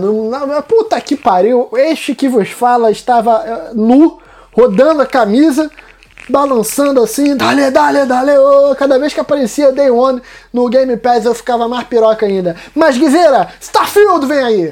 Pô, Starfield vem aí, eu estou com invejinha, quem? Porque, mano, não vai vir pro meu console do Playstation. Porra, o Yuji, você me prometeu vários sonhos, cara, e aí o Starfield não vai vir. E aí eu fiquei muito triste, porque parece que vai ser um Fallout meio no espaço, a gente pode considerar isso. Aí a galera pode falar, ah, mas já tem o Walter Worlds, é, Walter Isso. Worlds. Tem um Uhum. jogo chamado Outer Worlds e um Outer Wilds é uma sacanagem, velho. Mas enfim, é, esse Starfield promete bastante, ele é bem ambicioso e eu fiquei surpreso, ele tá tão perto, já vai sair esse ano. Eu tava esperando esse jogo lá pra 2025, 2027, sacou, cara? É esse eu-. Não é 11 do 11 de 2022, não? Ah, então é, desculpa. Enfim, tá bem, pré, tá bem próximo, tá ligado? Um ano e meio aí, mais ou menos, da, da data de lançamento. E é um jogo que eu tô bastante curioso, como eu disse, essa, essa conferência da, da, da Bethesda e da Microsoft, ela foi tão boa que tá fazendo realmente cogitar comprar um Xbox Series S só pra jogar toda essa caralhada de jogo que vai vir aí. Então, o Starfield, eu, eu me convenceu. Vocês gostaram, odiaram, o que vocês acharam? Cara, pra mim essa, essa conferência da, da, da E3 como um todo, tudo da E3, serviu pra Xbox dar uma deitada, cara. Sinceramente, pra mim foi craque do jogo do Brasileirão ali, foi Eu até uma queria falar sobre isso foda. no final dessa. Quando a gente chegar no final disso Sem aí, problema, a gente- sem a gente- problema. A gente faz um saldão. Esse gancho, esse gancho de novo, eu quero assim. Esse ganso. ganso. tá bom. É... Fala, Duque. Não, é só comentar do Starfield, o. Eu esqueci qual que é o cara cabeça do, da Bethesda. Ele, Todd ele até Howard. revelou. Isso. Ah, me dá É- câncer só de nome. Ele até revelou que vai ser realmente um jogo na escala de Skyrim, assim, só que espacial. É, parece que é um bem grande mesmo. Mass Effect transou com Fallout e teve um filho. Ô, coach, ô, coach. é, quando eu falei no, no Todd Howard aí, o que, que você falou? Que me dá câncer só de ouvir esse nome, cara. Pois é, isso, pois é, cara? Pra você ver como o. Fallout 76 ele acabou com a gente, né? Eu tinha o Todd Howard como um cara foda, assim, da indústria, tá ligado? Um cara que eu admirava. Mas depois do Fallout 76, mano, minha, minha percepção dele mudou pra caralho, velho. Você sempre não gostou dele. Ó, Couto, pode Não, ir. mano, é que é assim, a, a minha história com Skyrim foi de Ah, é amor por um tempo. Foi de amor. E esse cara prometeu muita coisa pra mim, sabe? E aí, quando chegou o bagulho, eu falei, porra, Todd House, você mentiu um pouquinho. E aí, Fallout, Fallout 4, Fallout 76 foi só o- a cereja no topo do bolo. Nossa, mas mim, nem tá o ligado? 4? Pô, nem o 4, Guizer, eu gosto, mano. Poxa. Eu não, não curto, mano. Eu achei Saquei, que per- perdeu muita coisa, assim, no 4, que nos outros tinha e era da hora, tá ligado? Uhum. Mas enfim, não, não vou. Só, só disse que me dá um pouco de câncer lembrar dessa pessoa. Não, mas é só concluir então o Starfield. Eu tô bem animado porque eu gosto muito de, de coisa espacial. né? eu amo Estelar. Meu livro favorito é Crônicas é, Marcianas do Ray Bradbury. Eu, eu realmente sou apaixonado assim com história espacial. Então eu tô muito empolgado mesmo pra esse jogo, de verdade. Mas foi o Todd Howard que prometeu essas coisas pra vocês? Não, jogo espacial é, já é espacial, né? Então, se é espacial, tô Uma, aí. uma mágoa pessoal do Coutinho. Calma, Couto. Calma, ele vai voltar. Mas ó, o Fallout 76, eu não duvido daqui a um tempinho ele tá disputando essa categoria do, do TGA que o. O joguinho, o Minecraft de pulinho no espaço lá, como é que é o nome? Ganhou. No Man's Sky? No Man's Sky? É, essa categoria de games que vão se Game melhorando e tal. Não, o, não, o não, não é Game as 76 Service, não. É, é um game que continua melhorando. Eu esqueci, não é Game as Service. Game as Service é tipo o, o Warzone. É. A categoria do TGA, gente, alguém me ajuda. Eu não sei qual Que é pro jogo- é essa. Cara, eu É a tá categoria falando, do jogo que o vai se melhorando. é, eu tô ligado. O No Man's Sky ganhou ela, mas eu não lembro qual que era o. Então, eu acho que o Fallout 76 eles estão tentando buscar essa categoria. Não, eles e outra, ele já. ele- o, o Fallout 76, ele tem uma, uma volta, uma reviravolta assim que é impressionante, cara. Atualmente ele é um dos jogos mais populares do Game Pass. Recentemente eu joguei, cara, é outro jogo, velho. Eu caí no bait e caí, É um comprei a pré-venda, comprei ele na pré-venda, né, lá no- perto do lançamento. E, mano, foi um. Junto com Death Strand e, e Odyssey é um dinheiro mais, mais, mais gasto aí que eu tenho aí nessa. Pô, quando eu tiver pobre, eu vou, vai faltar esse dinheiro aí pra mim, velho. E aí, naquela época era um jogo. Hoje, cara, é outro jogo completamente diferente, cara. É, é até divertido de jogar o Fallout 76 e é impressionante como os caras, quando se compromete a fazer um bagulho, eles até fazem até bem feito, né? Lógico, depois de muita pressão e muito e muita muita perda de dinheiro, né? Os caras tomam vergonha, mas é, mas você falou, Vitão, é real. Ele é um jogo que se pagou, eu acho, e, e provou. É. Pode falar, Léo. Você então acredita que de repente o Fallout tá recuperando a galera que caiu fora dele? Eu entendi, Léo. Nossa, eu demorei a entender. Entendi, entendi. Parabéns. Gente, ban, ban, um de quatro. Dois de quatro. Foi inteligente. É. Mais um ele sai.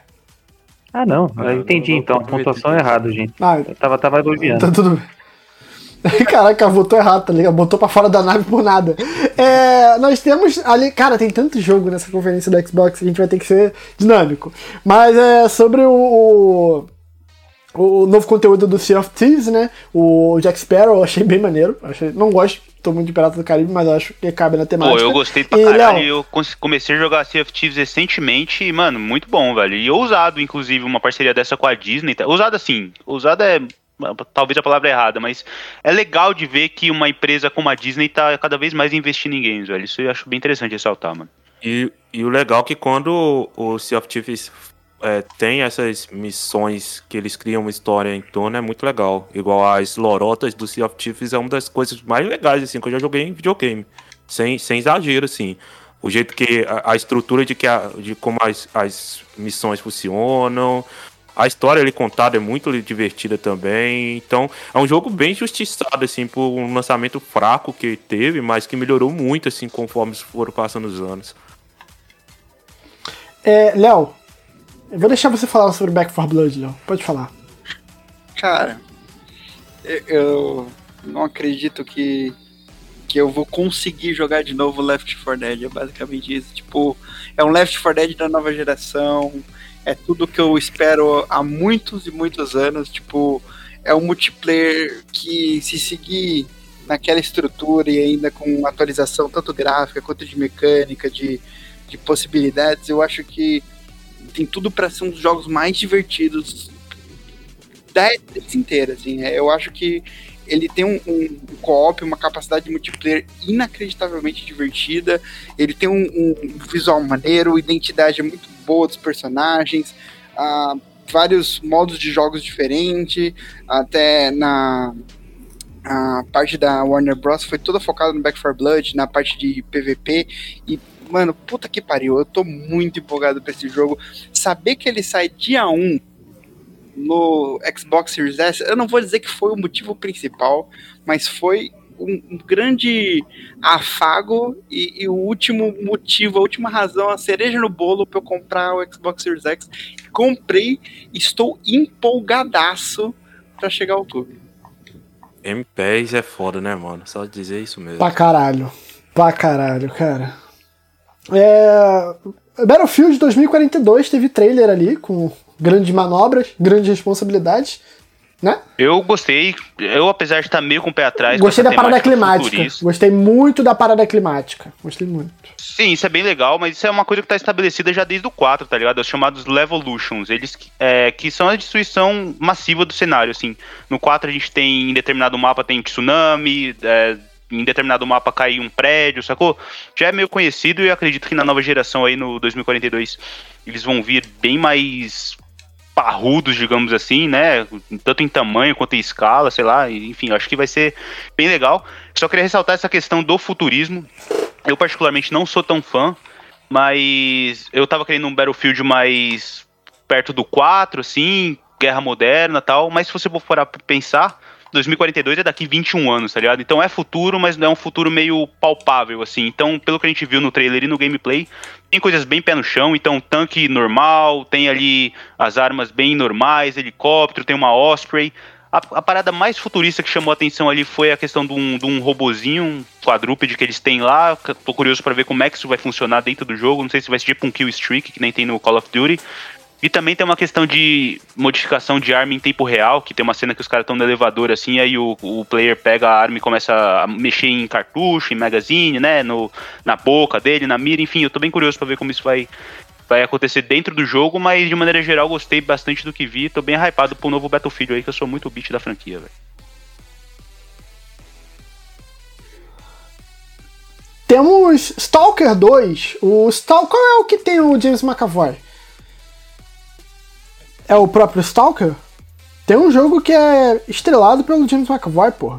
Eu não sei, não. Puta, mano, pior que eu não sei. O Stalker é ele é meio na pegada do. do metrô, não é? Ele é russo. Isso, isso. Você é? quer falar qual que é a diferença do metrô pra ele? Não, Pra mim é igual. Eu, eu, Ah, então é o Contraband. É o Contraband ou Somerville, que é com o James McAvoy. Não, você tá, você tá confundindo com 12 Minutes, é outro jogo. Isso, isso, isso, isso, isso. É, Desculpa, podem falar. É. eu até acho que o primeiro não é tão parecido, mas esse daí, quando apareceu, eu tinha ido pegar café. Eu não tinha visto o cara Stalker. Eu fiquei tipo, uai, vai lançar outro Metro, eu não tô sabendo. Porque os caras falando russo, aquela estética realmente metrô e tudo mais ali também. Eu fiquei, uai, mano, vai lançar outro, outro Metro? Eu já fiquei empolgado aí. Fui e vi que era Stalker. Tá muito parecido, cara. Eu queria chamar atenção pra qualidade gráfica desse jogo. O que eles mostraram demais. ali é um negócio que, sinceramente, a gente teve aí na, na última geração Ghost of Tsushima, de é, Horizon, tá ligado? The Last of Us 2, que são os, os pontos fora da curva assim na geração.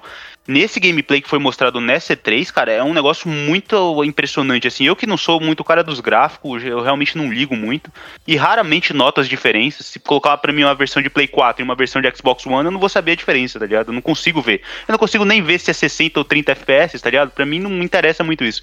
Mas nesse trailer do Stalk, nesse trailer de gameplay, cara, é um negócio muito surreal, assim. Eu, eu chamo atenção pro fogo, que tem aquela distorção do calor, assim, bem próximo das chamas, tá ligado? Não sei se vocês Uhum. estão ligados no que eu tô falando.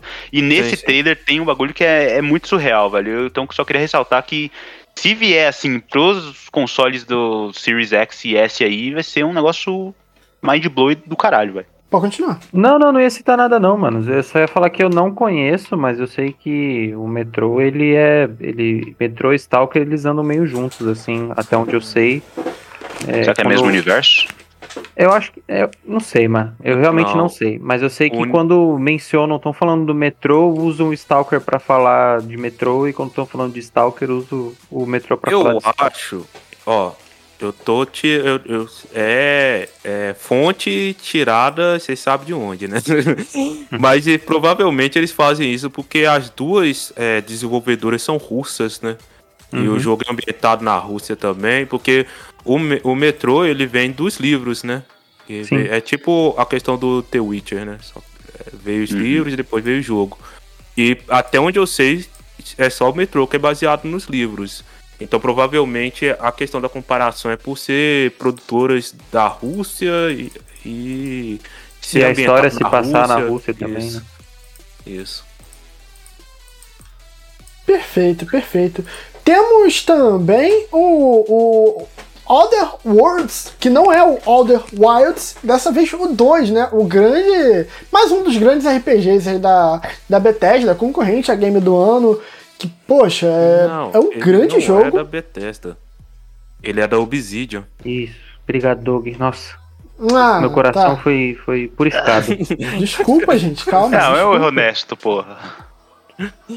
Crucifiquem, pô. É isso que vocês querem? não. Ó, ó, vou, vou, vou te defender porque a Obsidian, para a Obsidian, é de ex. É de, eu, se eu não me engano, é de ex é, desenvolvedores da Bethesda, mas não tenho certeza também não. Eu não sei se é Se der ex-desenvolvedor. pra me defender, eu vou concordar. É, sim, é sim, é sim. Ou se é só porque eles gostaram muito de fazer o, o Fallout New Vegas e quis continuar. É, não, acho que é assim. Tem galera do Fallout envolvida no Outer Worlds. E, cara, surpreendente. Vi um jogo, uma sequência e tem pouco tempo, né? O 2 é o quê? 2000 o primeiro é Sim. 2018, né? E fez um sucesso bem assim. Eu, eu, eu joguei e gostei pra caralho, velho. Eu devo destacar duas coisas. Primeiro, que ele parece estar lindíssimo a- as screenshots que teve dele. E segundo, que foi o melhor anúncio da E3. Que eles simplesmente falaram, ó, a gente não tem gameplay, a gente não tem trailer, a única coisa que a gente tem é o nome. Aí foi colocou o nome do jogo. Isso foi sensacional, cara. Não, e Eu o começo do, do, do- do trailer deles, eu achei que era Fable. Eu e a internet inteira, tá ligado? Eu caí nesse bait do Fable aí. Oh, Foi muito boa a apresentação do Outer Worlds 2. Por mais que tenha sido só a louco. Pô, se rola um Fable ali, acho que eu dou cambalhota no circo, tá Eu ligado? queria também, viu? Não, mas ele começou igualzinho, tá ligado? Narrador, tipo, irônico, mundo de fantasia, assim, tá ligado? Foi igualzinho aquele teaser que a gente viu do Fable na última 3, sei lá. E aí era um bait do caralho. Mas, cara, totalmente condizente com a temática do jogo, né? Outer Worlds é. Os caras são bem irônicos, assim, é bem, bem aquele humor, assim, bem Fallout, assim, é bem, bem da hora, é bem característico. É, só que essa paródia que ele faz dos outros trailers dessa zoeira foi excelente. assim. Eu, eu vou te falar que eu não joguei o primeiro jogo, mas foi o trailer que eu mais dei risada, que eu diverti. Porque ele vai zoando os outros, que ele fala assim, ah, tipo, ó, esse aqui é o momento que agora a gente vai tirando o zoom e você vai ver o do personagem principal. Por quê? Porque os, os caras não terminaram de renderizar ele ainda. Então ele Léo, o trailer te pegou um pouco? muito bom. Me pegou, me pegou muito. Não deu nem pegar um pouco, ele pegou muito. Grande, grande. Age of Empires, calma aí, o I e o V é 4. Isso. Cri, cri, Por que, que você tá rindo? Não, Coutinho, você que é o cara dos Grand Strategy aí, ó. Ah, mas- é, o que eu falei lá do, do Jurassic Park segue pro Age of Empires. Um jogo nichado, que tem aí um público grande e tal, mas, mas nenhum de nós aqui joga. Eu, eu realmente não, nunca joguei muito Age, nunca É, foi muito mim não. Esse é um jogo que eu gosto de mais ver jogarem do que eu jogar, sacou? Eu é jogava- tipo Civilization também. É, eu, jogava Warcraft, que era é mais simples do que o. Mas o que vai Foi. ter de carteirinha gamer de- da gente caçada aí, hein? Então, mas Quero ver vir pegar, São João de Meriti, vem pegar minha carteirinha gamer aqui. imagino que tenha. falar, não, imagino que pro Age tenha muita gente feliz aí, porque tem uma fanbase grande, sim. Sim. Mas, mas é aquela, aquela coisa, né? Bem, bem nichada mesmo. Que eu acho muito foda, porque eu curto muito história e é um jogo que, que sempre tenta seguir acontecimentos e tal, personagens históricos. Eu acho bem legal. Isso é muito bom mesmo. Seguimos aqui com a Plague Tale 2 Requiem. Ô, Guizera, você gostou muito do primeiro, né? Ai, cara, ó, deixa eu falar sobre a Plague Tale, que é um jogo, ó, juntamente com Hellblade. Qual mais? Tinha outro que eu, eu, eu tinha um top 3 na ponta da língua, assim, de jogos subestimados, tá ligado? Acho que talvez Titanfall 2. São jogos que foram subestimados nessa geração, que são verdadeiras pérolas escondidas, assim, no meio de tanto jogo, tanto lançamento. E a Plague Tale é um deles, cara. A história do primeiro jogo é muito boa. Os personagens, você. Eles são muito relatables, assim, tá ligado? Você se importa com eles. Você se importa com a Amicia, você se importa com o Hugo, você se importa com o conflito deles. E o background do jogo é maravilhoso. O Doug aí que manja mais história que eu pode falar melhor, mas se passa ali na época da peste, acho que é o quê? Século 13, se passa, século 12, por aí É por aí. se passa na França ali, né? Entre França e Inglaterra. Fala ali da parte da Inquisição. E, cara, é maravilhoso. Ele dá umas viajadas ali com a questão sobrenatural que, na minha opinião, a partir da. Da partir de dois terços do, jo do jogo ali. Dá uma viajada foda. Isso a gente tá falando de tornado de rato. É nesse nível, assim, duas colunas de rato se batendo, assim, tá ligado? Pô, pra mim isso daí tinha que ser a ult do Shaolin no nosso podcast de RPG. Porra, imagina o cara conjura. E infelizmente tem essa questão sobrenatural que no final os caras perdem a mão. E no, e no segundo pode esperar que vai ser pior, porque já no trailer os caras já me sacam um tsunami de rato. Mas enfim. Mas vale a pena porque o jogo tem uma ambientação muito legal. Ele é bem gore, assim, bem sanguinário, tá ligado? É um jogo desgraçado. É um jogo que você joga e sai triste, tá ligado? Mas é muito bom, é, é bem legal. Eu recomendo muito. E o 2, que chama Requiem, vai vir aí pro Game Pass e eu espero que venha pra antiga geração. E, cara, se aquilo que foi mostrado ali foi em game, eu duvido muito que seja, deve ser um CGI, né? Mas eu achei bem bonito, então eu. Inclusive o primeiro jogo já é bem bonito, então eu tô com altas expectativas pra esse jogo aí.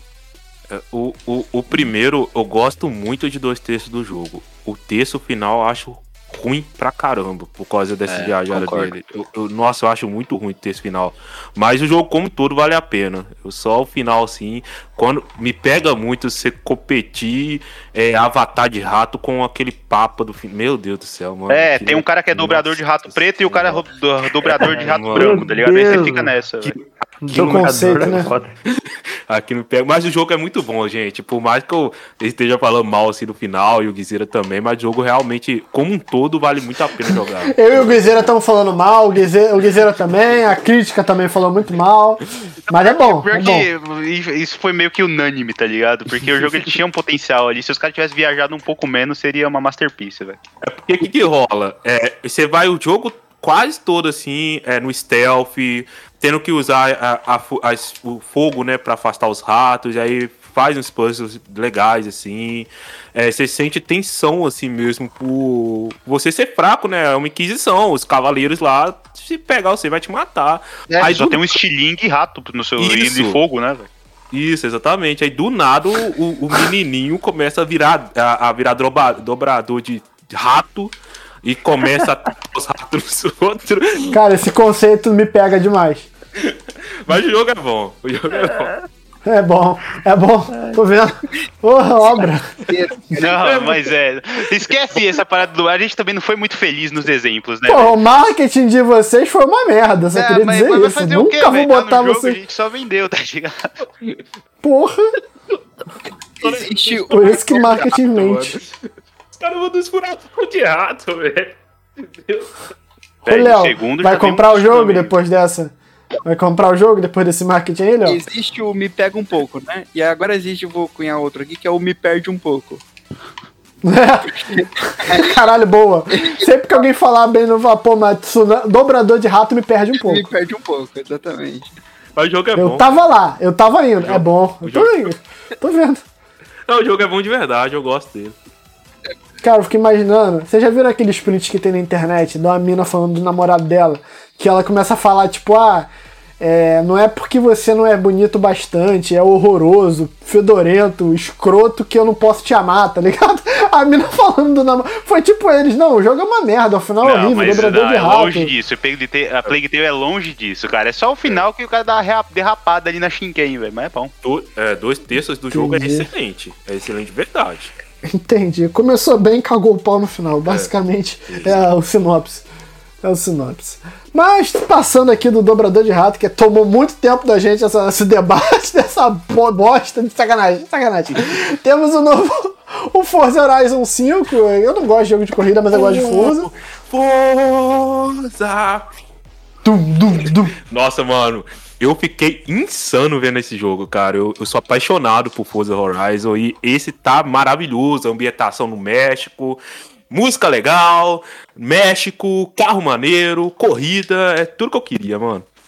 É assim que se vende um jogo. Mas não É, foi. a Música galera- legal, carro, que poderia México. ser uma DLC do, do 4, né? Mas, cara, eu acho que eles vão trazer tanta inovação e os caras bateram muito na tecla da capacidade gráfica. E realmente é um negócio impressionante, assim, tá ligado?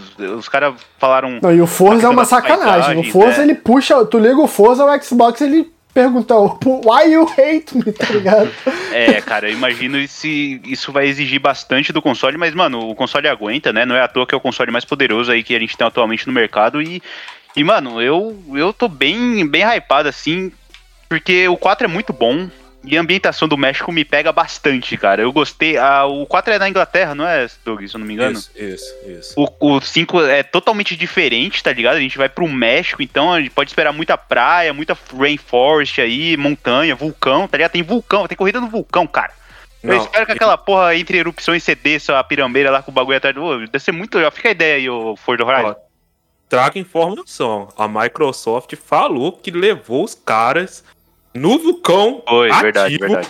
pra tirar. no- eu esqueci qual que é a técnica que eles utilizam pra. Fotogrametria, pra estudei isso já. Isso, isso. Pra tirar a fotonogrametria, o Guizeiro sabe falar aí Opa! do, do, do local, cara.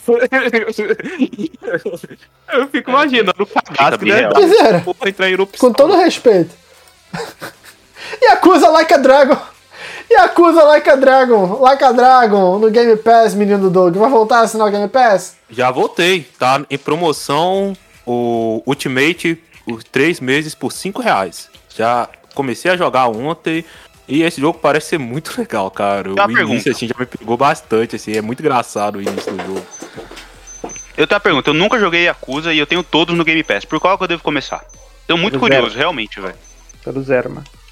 É, falaram que o zero. Não, não, por questão numérica. Não, falaram que o envelheceu mal e tal. Eu nunca joguei, eu não sei o que esperar, velho. Eu tô querendo Não. dar uma chance pra um Yakuza. Você tem que começar pelo zero por questão de, de cronológica do jogo mesmo. Porque É, porra, caralho. Não, mas isso, não tem cara, nada a ver, velho.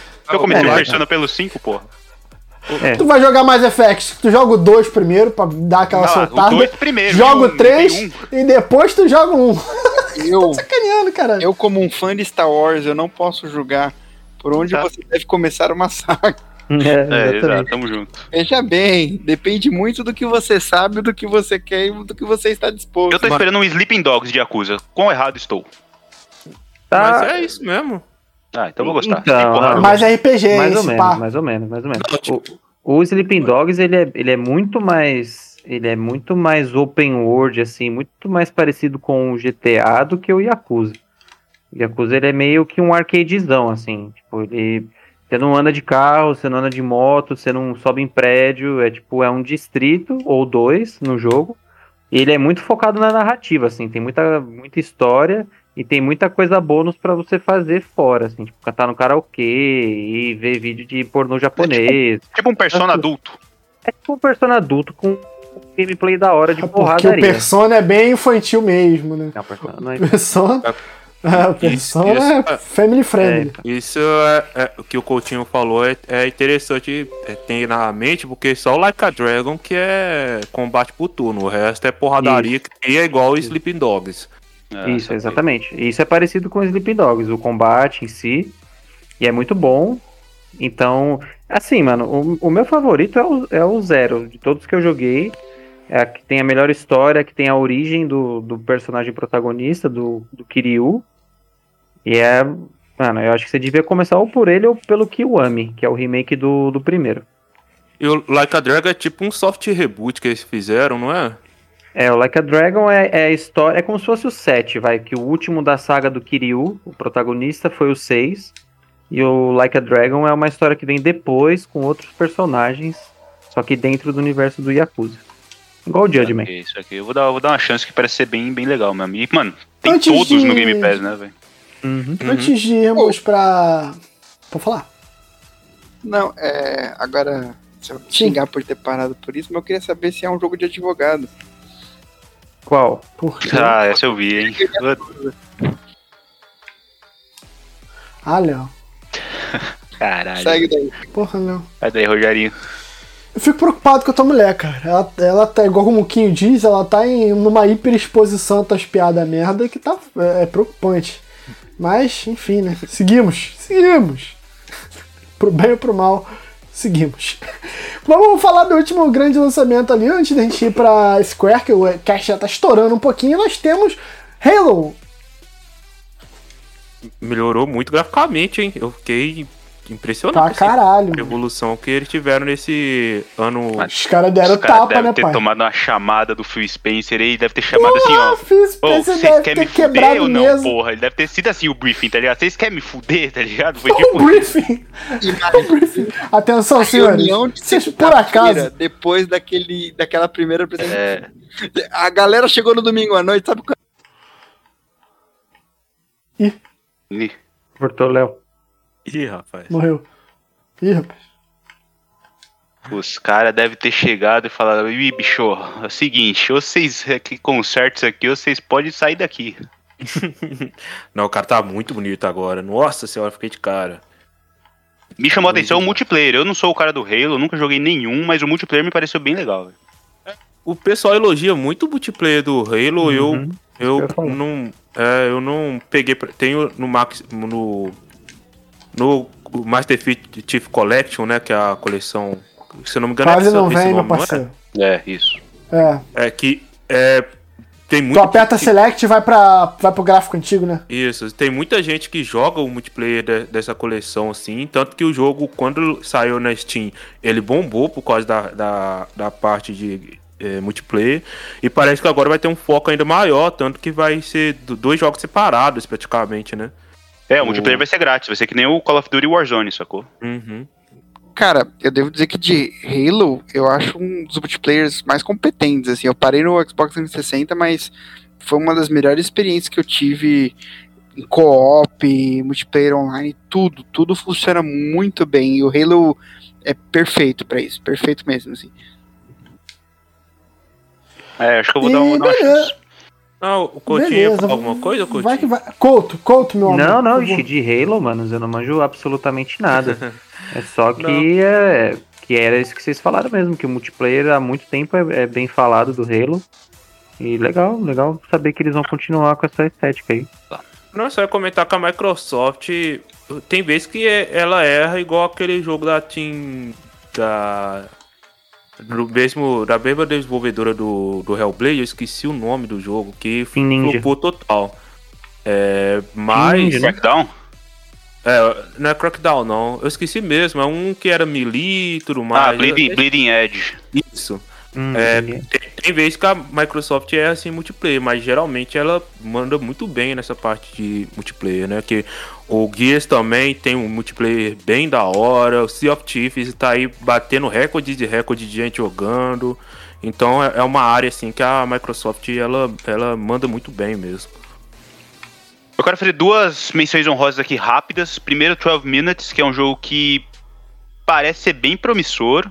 Inclusive conta com atores consagrados aí de Hollywood, né? Tem o James McAvoy. Quem mais tem lá, rapaz? Vocês me lembram aí? Alguém lembra? Ó, não? Eu, eu não sei de ator, mas é, jogo da Anapurna com looping temporal eu já aceito, porque, né? É só. Os caras só distribuíram Outer Wilds e agora vem esse outro jogo, né? Não é da mesma desenvolvedora, mas é da mesma distribuidora, então. É, pra- só pra quem não sabe, é um cara que tá em loop de 12 minutos da vida dele e tem que se virar Isso. resolver isso aí, entendeu? É, o jogo parece super interessante, é dos jogos que eu mais tô esperando pra esse ano também. E lembrando que pra, é, eles anunciaram também a Anapuna no geral que dia 26 vai ter direct dela. Então, pra quem gosta dos jogos da Anapuna, provavelmente vai ter mais coisa do 12 Minutes e vai ter outras coisas também nesse direct próprio dela, já fora da E3. Então, só destacar isso. Só achei muito longo o- trailer. Eu peguei essa, hein? Peguei, foi boa. Bom, É, deixa eu te falar. É, a Seguindo gente- pra Square. Mas assim, falando ainda de 12 minutos, esse tipo de premissa, eu acho que ela é muito da hora, só que vai ser 880. Ou vai ser um jogaço, que a mecânica vai combinar com a premissa, vai ser maneiro pra caralho de você jogar. Ou eu, eu vejo ele sendo uma merda inacreditável. Eu acho que é muito difícil ele não ser É 8, arriscado, né? é arriscado pra caralho. Eu- mas eu acho que se funcionar, se eles souberem fazer um bagulho maneiro, casar a mecânica com a história, com toda a premissa, o conceito é muito foda. Não, con- confio que é a Anapuna que tá distribuindo, né? Não distribui jogo ruim, não. É uma das É minhas distribuidoras favoritas, assim, sem, sem exagero. Ela e a Devolver são meus amorzinhos. Bom, então trago o Contraband aqui que a gente só viu o trailer, né?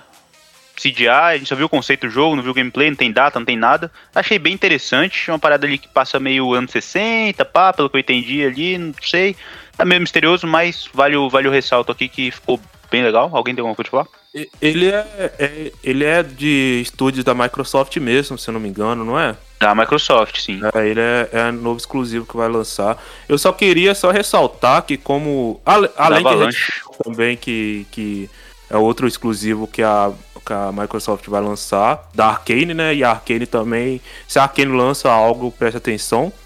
Mas eu, como jogador de PC, eu fiquei feliz que todos os anúncios que eles fizeram para Game Pass estão saindo também junto os de PC, porque geralmente demorava um pouco mais é, a lançar no PC, né? Anun- Anunciava só pro console e um tempo depois falava, ó, vai sair no PC também. E uma coisa que eu notei muito nessa conferência é que todos os jogos que eles anunciaram no Game Pass é pro, pra tudo. Tanto Game Pass de console, quanto Game Pass de PC, quanto xCloud. Então, é, mostrando que a Microsoft tá reforçando cada vez mais esse serviço, que é espetacular. Sim, bom, novidade pro, pro Game Pass aí é Hades, que eu não joguei, mas a rapaziada falou tão bom desse jogo e eu quero dar uma chance. E tem aquilo, visão isométrica eu não gosto, mas parece lá que tem uma direção de arte bem legal e, pô, esse eu não vejo a hora de, de, de jogar. Ah, além disso, eu só queria falar que, bom, como o Vitão falou quando a gente entrou na, na conferência da Xbox da Bethesda, que ela, a Microsoft se consolidou na C3 e realmente eu queria reafirmar isso. A, a conferência da, da Microsoft com a Bethesda foi espetacular, assim, em todos os sentidos, tá ligado? Um monte de jogo bom, de 27 jogos, anun- de 30 jogos anunciados, 27 vão sair pro Game Pass no dia 1. Cara, isso são pra nós brasileiros aqui na selva é uma maravilha, tá ligado? É bom demais e espero que cada vez isso se torne mais tendência. Mas eu queria aqui ressaltar que é como a Sony faz falta num, num, evento desse. E eu, como sonista safado que sou, eu fico triste porque eu me sinto meio que desapontado com a empresa, sabe? É como se essa soberba da Sony passasse a mensagem de que, ah, tudo bem, a gente não precisa ir em E3 porque o que a gente lançar os caras vão comprar mesmo e foda-se, tá ligado? E eu de coração espero que a Sony perca muito dinheiro, perca essa suposta liderança que eles acham que tem aí nessa, nessa próxima geração de consoles aí, e para os caras verem que comodismo é ruim pros negócios, tá ligado? Que eles percam dinheiro, porque, porra, se a gente só tem a, a, a Microsoft brilhando no E3 e não tem o outro lado para fazer o contraponto, isso é muito ruim. E eu espero sempre mais da empresa que eu gosto, né? E, pô, eu não sou muito da, da Microsoft, mas eu fiquei muito feliz pelos anúncios. E, mano, Tô cogitando, como eu disse, comprar um Series S aí, que é mais baratinho aí, para pelo menos jogar a maioria desses jogos aqui no dia 1. Fica o registro e a indignação, Rogerinho. Ô, Guizeira, só complementando o que você disse, eu concordo, assim, sei lá, 80% com você, assim. Porque eu acho que é, é tudo uma discussão de mercado muito grande, né?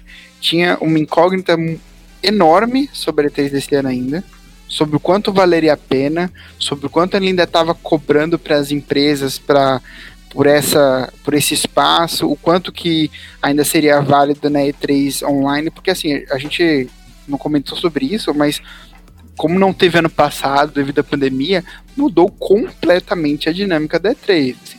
Mudou uhum. e, e, no decorrer dos anos, se você for ver, já se tornou mesmo antes da pandemia é, o foco foi se tornando cada vez mais apresentação para o público e não para apresentação para a imprensa. A apresentação interna já está ficando cada vez menor e cada vez mais uma divulgação ampla já para o público em geral. E eu acho que assim o movimento da Sony acredito ser muito similar com o movimento da Disney, que se você for ver, ela abandonou muito os eventos que tinham um, em divulgação de outras coisas, seja a participação dela efetivamente de anúncio e tudo mais em Comic Con e tudo mais, foi cada vez menor porque ela tem agora a D23, que é o evento uhum. dela para ela apresentar só dela. Eu acho que é um movimento arriscado, mas compreensível. Eu acho que o melhor dos mundos seria, tipo, guarda um conteúdo P3 e guarda um conteúdo ainda mais foda pro seu. Porque você tá ali presente, por mais às vezes que seja reforçando com gameplay de jogos que já foram anunciados, um trailer estendido, alguma conversa com o desenvolvedor, por mais besta e simples que seja, você marca presença ali. Eu acho que seria importante ela estar, mas entendo também que ela quer deixar um, um evento próprio dela forte.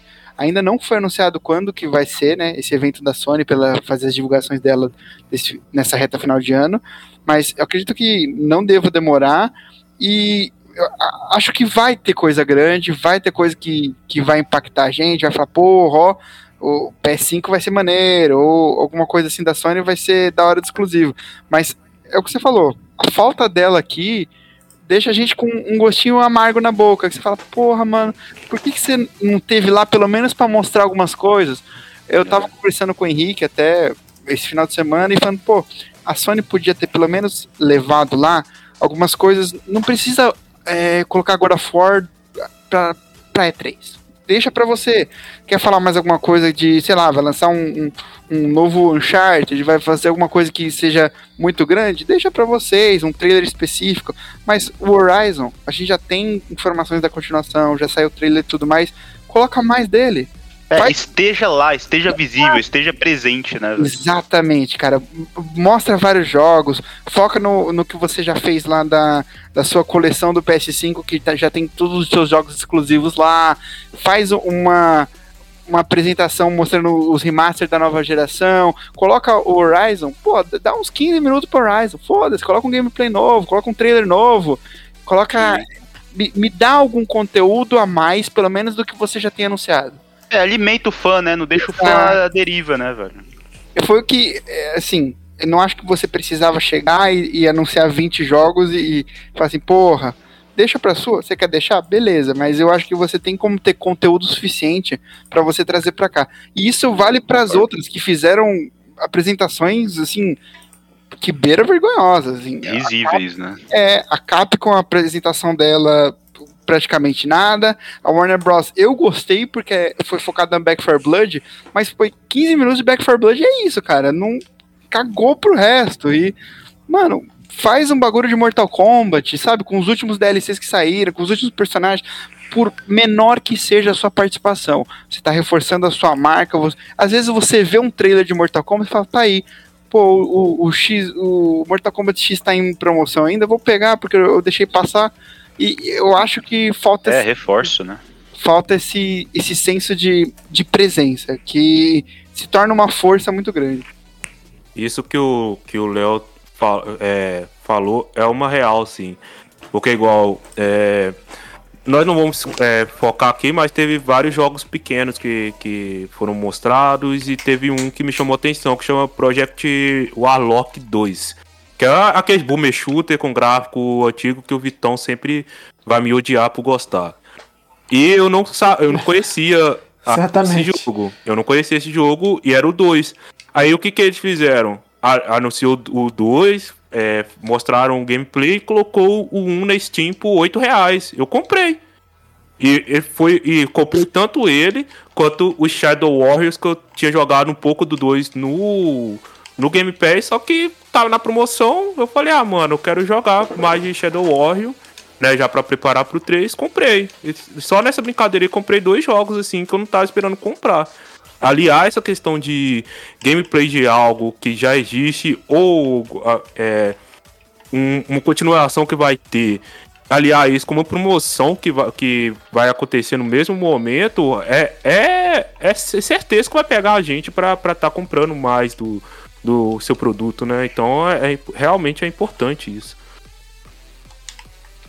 Beleza. É, eu fico triste de ter que cortar esse debate de grandes nomes do, do videogame brasileiro. Se vocês são qualificados, senhores. Muito, muito, muito qualificados. É, seguimos aqui na, na coletiva da, da Square. Eu vou, peço perdão pelo dinamismo que mas também, sinceramente, não teve nada demais nessa conferência. Teve o um novo. É, teve o um novo Life Strange. Ah, oh. Oh. Guizeira, o que, que é remaster safado, Guizeira? Oh. Cara, olha, eu deixa o Doug falar que ele é mais fã que eu, mas puta que pariu, eu fico com raiva, velho. Ó, eu já falei várias vezes aqui no, no podcast. O Life is Strange tá entre meus cinco jogos favoritos da vida. Mas não dá para defender aquela, aquela coisa que eles mostraram, não, gente. Foi tipo. Vocês já viram um meme de uma senhora de idade assim, é, antes e depois e mudou nada? Eu não sei se você já viu esse meme no, no Twitter, mas é, é isso. Não tem nada de diferente, ainda tá pega a foto um do Aveia e desenha uma linha no meio da sobrancelha dela. Pronto, um lado é antes, o lado é depois, tá ligado? É a mesma imagem, é isso. Gente, tá, que, que coisa horrenda! E cobrar cara ainda por aqui. Nossa, é, mano. Eu acho que a única maneira disso ser aceitável é tipo assim, ó, a gente fez um pack pra quem já tem Life Strange, tipo, pra um, um visual melhorado, tá ligado? E assim, eu acho que existem pequenas melhorias, mas é ridículo você querer vender isso como remaster, cara. Não, não. Eu acho que eu acho que a única melhoria boa que, que teve real assim foi que parece que eles melhoraram a questão da, da captura de de face, que realmente é um defeito assim, do Life Strange o primeiro, que é muito ruim a captura de face dele. Parece que eles melhoraram um pouco isso, mas só. Porque a parte estética, assim, mano, meu Deus do céu, cara. Cara, eu acho totalmente desnecessário. Eu acho Life is Strange um jogo tão bonito do jeito que ele é, sabe? Que não precisa ser realista, cara. A, a, o foco do jogo ali pra mim é narrativo, o foco é personagem. É. Ali ele, ele ser cartunesco do jeito que ele é originalmente, pra mim é, é irrelevante, velho. Sei lá. Nossa, cara. Temos o DLC do Black Panther no, no, fracassadíssimo game dos Avengers, que eu tô doido para chegar no Game Pass pra poder jogar. Não, esse daí eu já prometi no Twitter. Se um dia rolar promoção de 20 reais desse jogo, eu vou sortear um. Só para lembrar que eles deixaram de fazer Deus Ex para fazer essa merda aí. Eu sou culto com esse jogo, cara. Que eu amo Deus Ex e eles trocaram por isso aí. Então, ó, tô fazendo até em podcast. Quando esse jogo tiver 20 reais na Steam, eu vou sortear uma, uma cópia dele o Doug cansado de arrumar treta por causa de, de sorteio de, com torcida do Atlético Mineiro, veio arrumar treta com fãs da Square Enix. É, temos o jogo do Hitman para mobile, que eu achei legal. Eu achei legal a, a, premissa dele. O Final Fantasy Devil May Cry, eu não tenho opinião. Coutinho. Cara, eu também achei. Assim, não me impressionou muito, não. Assim, não- Bem qualquer Ele- coisa, hein, mano. Ele, me- ele me lembrou muito mais o Nioh do que Devil May Cry, que tem.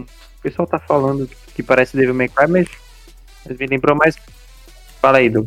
Eu vou vir só com a informação, porque é da. É a mesma desenvolvedora que tá fazendo. É a Koei, né? Nioh, só, que, é, só que não é a mesma equipe do Nioh.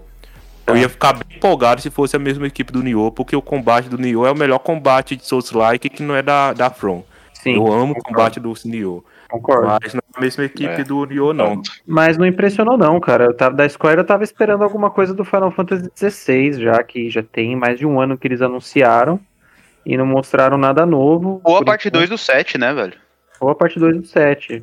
É, que... Ou 7 pro PC, que até agora nada. é, exatamente. É, mas eu já joguei, então não me importa tanto, Doug. Não sei quem foi. É isso, cara. É um fila da puta, né, cara? Com- compra a minha dor, cara. Já não basta eu, eu- eu ficar seis anos aí na vontade de jogar Bloodborne e não posso. Mas, cara, essa, Você esse, Compra um Playstation. esse jogo aí, ele chama Stranger of the Paradise, é Final Fantasy Origins, né? E, cara, é impressionante como nada deu certo. A, a mecânica proposta não deu certo, que é ser um hack and slash meio Souls aí.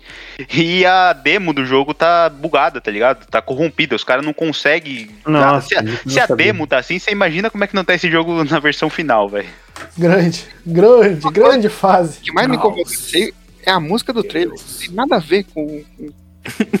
Não, sem contar que o jogo tá feio, velho. Aquilo ali parece um jogo de Play 3, velho. É, sei lá, é, é- é um ritmo. Era pra ser um bagulho alucinante e tá, tipo. Nossa, é- parece que colocaram um, um som de outro jogo no, no bagulho, tá ligado? É, é isso. Galera tá pouco puta com o grande, grande Final Fantasy novo. E temos o. o- ó, eu tô hypado, hein? Guardiões da Galáxia. Que, assim, vamos lá, eu vou defender meu hype, né? Por mais que a gente tenha uma experiência ruim do Vingadores, da Square, cara, o Guardiões da Galáxia não vai ser um looter shooter como foi o, o jogo do Vingadores. Ele não vai ser aquele jogo tipo de tu controlar um monte de personagem, ele vai ser todo em volta do Star Lord. E ele tem uma. Ele passa ali num momento da, da vida dos Guardians of the Galaxy em que eles não estão tão unidos. Então tu vai ter aquela disrupção bem Marvel, a briga do- do- dos parceiros e tudo mais. Eu tô hypado pra esse game. Eu concordo contigo, só menos a parte de não poder controlar o resto dos bonecos. Eu queria controlar o Rocket, tá ligado? O Drax a Gamora e até o Groot, por que não, velho? Controlar só o Star-Lord me perde um pouco, como foi cunhado aqui na lore do Player 1. Te perde um pouco? Me perde um pouco, mas, porra, eu tô, tô ansioso pra esse jogo. Já gostei ali de algumas mecânicas do gameplay ali. Eu, eu vou dar esse voto de confiança pra Square aí, hein? Eu vou te dizer que eu gostei deles pegarem o espírito. A- a- O lance da trilha sonora, eu acho que vai.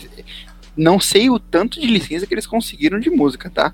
Mas se eles conseguirem alinhar essas músicas aos momentos realmente de, de ação do jogo, e Vai sobrar, eles ainda vão fazer um Guitar Hero novo. Ô, ô, Léo, essa questão do espírito a gente vê no trailer, naquela parte lá que o Exato, Drax o joga o Rocket. É. o humor deles eu acho que tá funcionando, a, a interação deles parece que tá funcionando. Não achei o mais bonito dos jogos, também não achei assim um- o mais criativo dos inimigos, mas a interação entre eles, a música, a pegada Guardiões ali, me anima um pouco. E eu, eu concordo com você sobre controlar outros personagens do- dos Guardiões, ia ser maneiro, mas eu espero que essa escolha narrativa de focar no Star-Lord justifique-se na história, assim, você- já que eu vou focar ali, que me dê consequências com o restante, ou que me dê alguma coisa maneira acontecendo, seja, sei lá, o grupo dividindo no meio e voltando só no final do jogo, algo acontecendo a mais, né? Eu acho difícil, viu? Eu acho que essa única, única questão é pra diferenciar do Avengers, sacou? Pra não ficar, pra galera não ter essa mesma impressão. Eu acho que eles só tomaram essa decisão por causa disso. Me perde um pouco, como eu disse, mas eu, eu acho que são, ele tem um potencial grande pra não sair aquela merda que foi o Vingadores. Que eu, apesar de ser muito fã dos filmes, sou uma Marvete fedido aqui, porra, aquilo ali é uma merda, né? Pô, vocês têm que me desculpar, velho. É só pra deixar o pessoal despreocupado que no momento que tava passando o, o Guardião das Galáxias, o, o David Shrine, Shrine, eu sei lá como que fala, ele, ele tweetou né? Ele, ele sempre tem as informações de dentro da indústria, né? Para quem não sabe, é, é, bom, é muito bom seguir ele no Twitter que ele sempre traz informação dentro de dentro da indústria. E ele disse na hora que ele tem informações de dentro da Square que esse jogo sempre foi multi, é, foi single player. Não é por causa do fracasso que foi o, o Avengers que teve alguma mudança ali de direção e tal, porque teve gente que ficou com esse receio na hora que viu esse jogo, sabe? Pessoal, uhum. provavelmente era um jogo multiplayer, mas pelo fracasso que foi o Avengers, eles tornaram single player e ficou com medo de é, porque é muito diferente, né? A estrutura de um e a estrutura de outro. Mas ele disse lá no Twitter que é, o pessoal garantiu para ele, assim, de dentro, que é, ele, o, ele sempre, na sua concepção, foi um, um jogo single player. Isso me anima mais. E, e eu lembro Sim. que na apresentação também eles é, dão a entender que terão alguns outros personagens ou vilões aparecendo assim na. E essas as referências me pegam um pouco, me pegam um pouquinho. Muito bom, rapazes. É, considerações finais para que a gente possa encerrar esse excelente podcast. Antes de encerrar, só queria citar uma, um jogo que não estava na, na conferência da Square e me pegou e me perdeu bastante, que é o famoso Project Atia, que é agora rebatizado como Forspoken. Que é um jogo, cara, que eu não sei se vocês estão ligados do jogo que eu tô falando aqui. É um jogo que ele foi apresentado aí, acho que foi Provavelmente foi num TGA da vida aí, que ele foi apresentado com uma gameplay bem fluida, assim, uma mulher no deserto e ela tá correndo, um monte de negócio caindo, assim. Não sei se vocês estão ligados desse jogo. Alguém viu? Não? não Enfim, não, não, é um jogo bem bonitão, promete ser. Só se fala em outra coisa. Promete ser bem, bem da hora. Aí eu senti falta, porque se a jogabilidade for, for baseada naquela movimentação ali que tá bem fluida, eu espero um jogo bastante promissor, assim. E uma pena que não teve. E recomendo aí pros amigos darem uma olhada. Forspoken. Mas no mais é isso, a Square. Né, ah, tá, desculpa. Desculpa, é, desculpa. É, só pra terminar. No mais é isso, a Square, eu acho que eles. Eles estão perigando, tá ligado? Apesar deles terem jogos bons aí na, na manga aí, tem Final Fantasy VII Remake aí, que ainda tá reverberando, eles estão. A galera tá pesando na deles e eu espero que eles se recuperem aí. Bom, então é isso, rapaziada. Eu queria agradecer aqui mais uma vez a participação nesse podcast. Queria só reforçar, como eu sempre faço, para você seguir a gente lá na Twitch, Twitch do Player 1, twitch.tv barra Twitch do Player 1. A gente faz live toda quarta, quinta, sexta, às vezes rola no final de semana, sábado e domingo também. Sempre um jogo novo, sempre uma pessoa diferente. Cola lá que a gente tá sempre jogando um negocinho legal e, pô, dá seu sub pra gente, não deixa pro Jeff Beijo não, que já tem muito dinheiro. Demorou? Um abraço a todos e a gente se vê na próxima semana. Pra quem tava lá, Olha o carro do peixe, moça. Tem merluza, tem roubando, tem namorando. Doug! É, queria, no meu. Na minha despedida, só ressaltar dois joguinhos rapidinho, que é o a continuação do Salt Anti-Sector. Eu sei que tem muita gente que curte e foi anunciado a. Um, não sei se vai ser continuação ou se é outra história e tudo mais, mas vai ter o Salt of Sacrifice e um joguinho brasileiro chamado Dolmen, é um Souls-like, que me lembrou um pouco a estética do Hellpoint, que é um jogo que eu tô jogando atualmente, que eu tô achando bem legal, sim. É uma estética mais sci-fi e tal, então Dolmen, é, decore esse nome porque parece que vai ser um bom jogo e brasileiro ainda. Foi até legal, porque o, o desenvolvedor do jogo, ele teve uma entrevista até longa, assim, deve ter tido uns 15 minutos de, de conversa com ele, ele explicando mais sobre o jogo, de onde Uma veio. pena que foi numa das piores conferências, mas foi, foi da hora. foi ele falando das, das, inspirações dele, sobre a estrutura do jogo, etc. Então, é, fiquem ligados aí, porque esse jogo, ele é bem promissor mesmo, assim, tudo que eu vi dele eu gostei. E é isso, espero que vocês tenham gostado do, do episódio de hoje, cuidem dos seus, é, aproveitem, né, essa, essa vibe da E3, que realmente, por mais que eu não seja a pessoa mais empolgada do mundo com E3, é, é legal, né? E é isso. É, obrigado por escutarem até aqui. Tchau. Um beijo, Doug. Le um beijo. Cara, é, basicamente é isso. Eu, eu, só vou destacar de novo Back for Blood. E maravilhoso. Tô ansioso. Não, tá fissurado. é, o Léo, ele tá dormindo pensando nisso, velho. Eu tô. Sonhos molhados. S, cara, por causa de back A dona Nine tá fazendo o que ela tá fazendo de roupinha de zumbi pra satisfazer seu amado. Ai, senhora, mano. Mas, Ela olha pra ele e fala: Hoje não é meu namorado, não. Hoje é minha namorada, é uma zumbi. nossa. Vem cá, amiga, me mostra a Lucil. Cara, e. Resto, eu, eu. A Nine deve me odiar tanto. Olha, um pouco, talvez, sacanagem. Me odeia um pouco. Ela, ela tem um pouco. E. Cara, falando assim na E3 no geral, eu não, eu não sei a sensação de vocês, mas eu ainda fiquei com o sentimento de que nada grande realmente me parece que foi anunciado. assim. Eu, eu fiquei com esse sentimento. Foram jogos. É, Mas não foi anunciado, né? Foi um trailer. A gente já sabe que existe. Eu acho que o Léo quer dizer, tipo, sei lá, um bagulho anunciado. Pô. É uma surpresa, porque assim, até o Elden Ring, antes do de, de sair o trailer, é, já foi vazado, a galera já sabia, não tinha, não teve o, o, o que a gente sempre espera todo ano, igual trouxa, tipo o Silent Hill, o, o- sabe, o- algo que, que seja uma surpresa pra E3, sabe? Eu acho que talvez esteja perdendo esse, esse lance da E3 de de chegar e ser uma surpresa, e acho que a gente vai apenas só ver conteúdos já mais esperados, talvez porque a indústria a gente já tem mais informação no decorrer do ano, não sei. Porém, me desanima um pouco. Desanima um pouco. Eu fiquei. Nenhuma. Nenhuma delas, assim, em nenhum momento eu fiquei, caralho, que foda, finalmente lançaram isso, puta que pariu, vai lançar. Delícia. É, exatamente. Eu só ali e falei, ah, legal esse aqui, ó, esse aqui parece interessante, hum, curioso. Mas Eu Acho, acho que esse é o peso que faz falta a, a conferência física, sacou? Porque que nem a gente teve um momento lá do. Às vezes aparece o Kojima lá na, na conferência, a gente teve um momento You Are Breathtaking do Keanu Reeves, tá ligado? Acho que Pode foi ser, pode ser, pode ser. É, Eu, Eu acho que eu confesso que eu fiquei assim com o Forza Horizon, mas aí eu sei que eu, eu não sou a maioria. assim. É, mesmo assim, eu acho que ah, você pode me ir ir contra o que eu vou dizer, mas Forza Horizon é, a gente esperava que ia ter assim e, e bonito. Mas não é um bagulho que, que, que faz Uhum. você, puta que pariu. Nossa, eu preciso comprar um console da nova geração pra Não jogar. foi um. Kratos falando boy.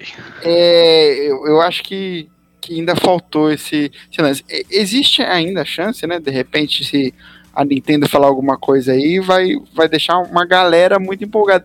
Mas eu fiquei com esse sentimento. No final da 3 me fica o sentimento, ah, bastante coisa legal, nada wow, nada incrível. Mas porém é um pouco feliz. Não teve o WoW, mas teve Diablo, que é da mesma época. né? Tá muito bom, tá muito bom. Você tá, eu tô, eu tô gostando muito de ver as suas tentativas cada vez mais promissoras. Vexatórias.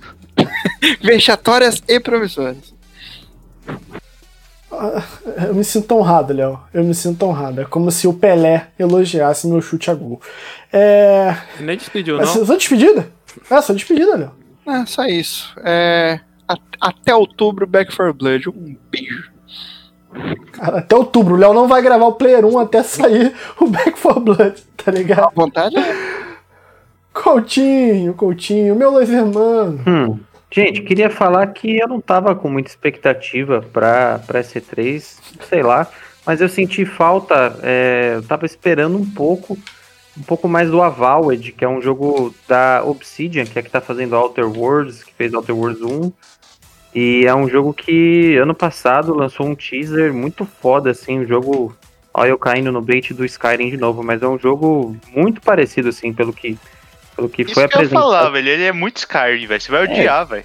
T- Totalmente. Não, mas o Skyrim teve a, a a melhor premissa de todas, Guizeira, na minha vida. O Coutinho tá total. É de onde se menos espera que não sai porra nenhuma Sim, mesmo. E aí senti um pouco de falta. E, e mano, eles nem mostraram nada do Outer Worlds 2, então eles vão mostrar muito menos do Avowed. Eu, eu curto muito a ideia do Avowed porque é, vai se passar no universo do Pillars of Eternity, que é um RPG aí de câmera isométrica, né, que vocês tanto adoram. Eu joguei nesses últimos anos e gostei pra caralho, vai ser no mesmo mundo e, e eu animei bastante. Outra coisa que eu queria falar é que Elden Ring vai ser lançado no dia 21 de janeiro do ano que vem. Por do meu acaso, aniversário. é, anivers... é o meu aniversário da Bala Umpa de seis anos de namoro, gente. Então, se vocês Opa! querem apoiar esse casal maravilhoso, vocês Ah, não vai podem, meter né, doar, de repente, um joguinho pra mim, pra gente É, ficar vai mais se feliz, fuder, né? tem que dar pra mim que é meu aniversário, pô. Aniversário de casamento, isso aí é besteira, Ah, mas aniversário todo mundo faz todo ano, quiser. É, Aniversário- Ué. tá certo. Casamento, Ué, mas essa é a premissa. Essa é a premissa do aniversário. Isso chama aniversário, não bi aniversário. Sacanagem. Faz assim, ó, compra dois ouvintes, um pra mim e um pra ele. Isso, demorou. Mas é isso, gente. Obrigado mais uma vez por terem escutado a gente e bom descanso aí a todos e até mais. Ô, Coutinho, aproveitando que você falou da Balompa, tem uma proposta. Então, querido ouvinte, obrigado a todo mundo que escutou esse mais um episódio do seu podcast favorito sobre videogames, o amado Player 1. Eu fui, Vitão, em mais um episódio. Até semana que vem e valeu!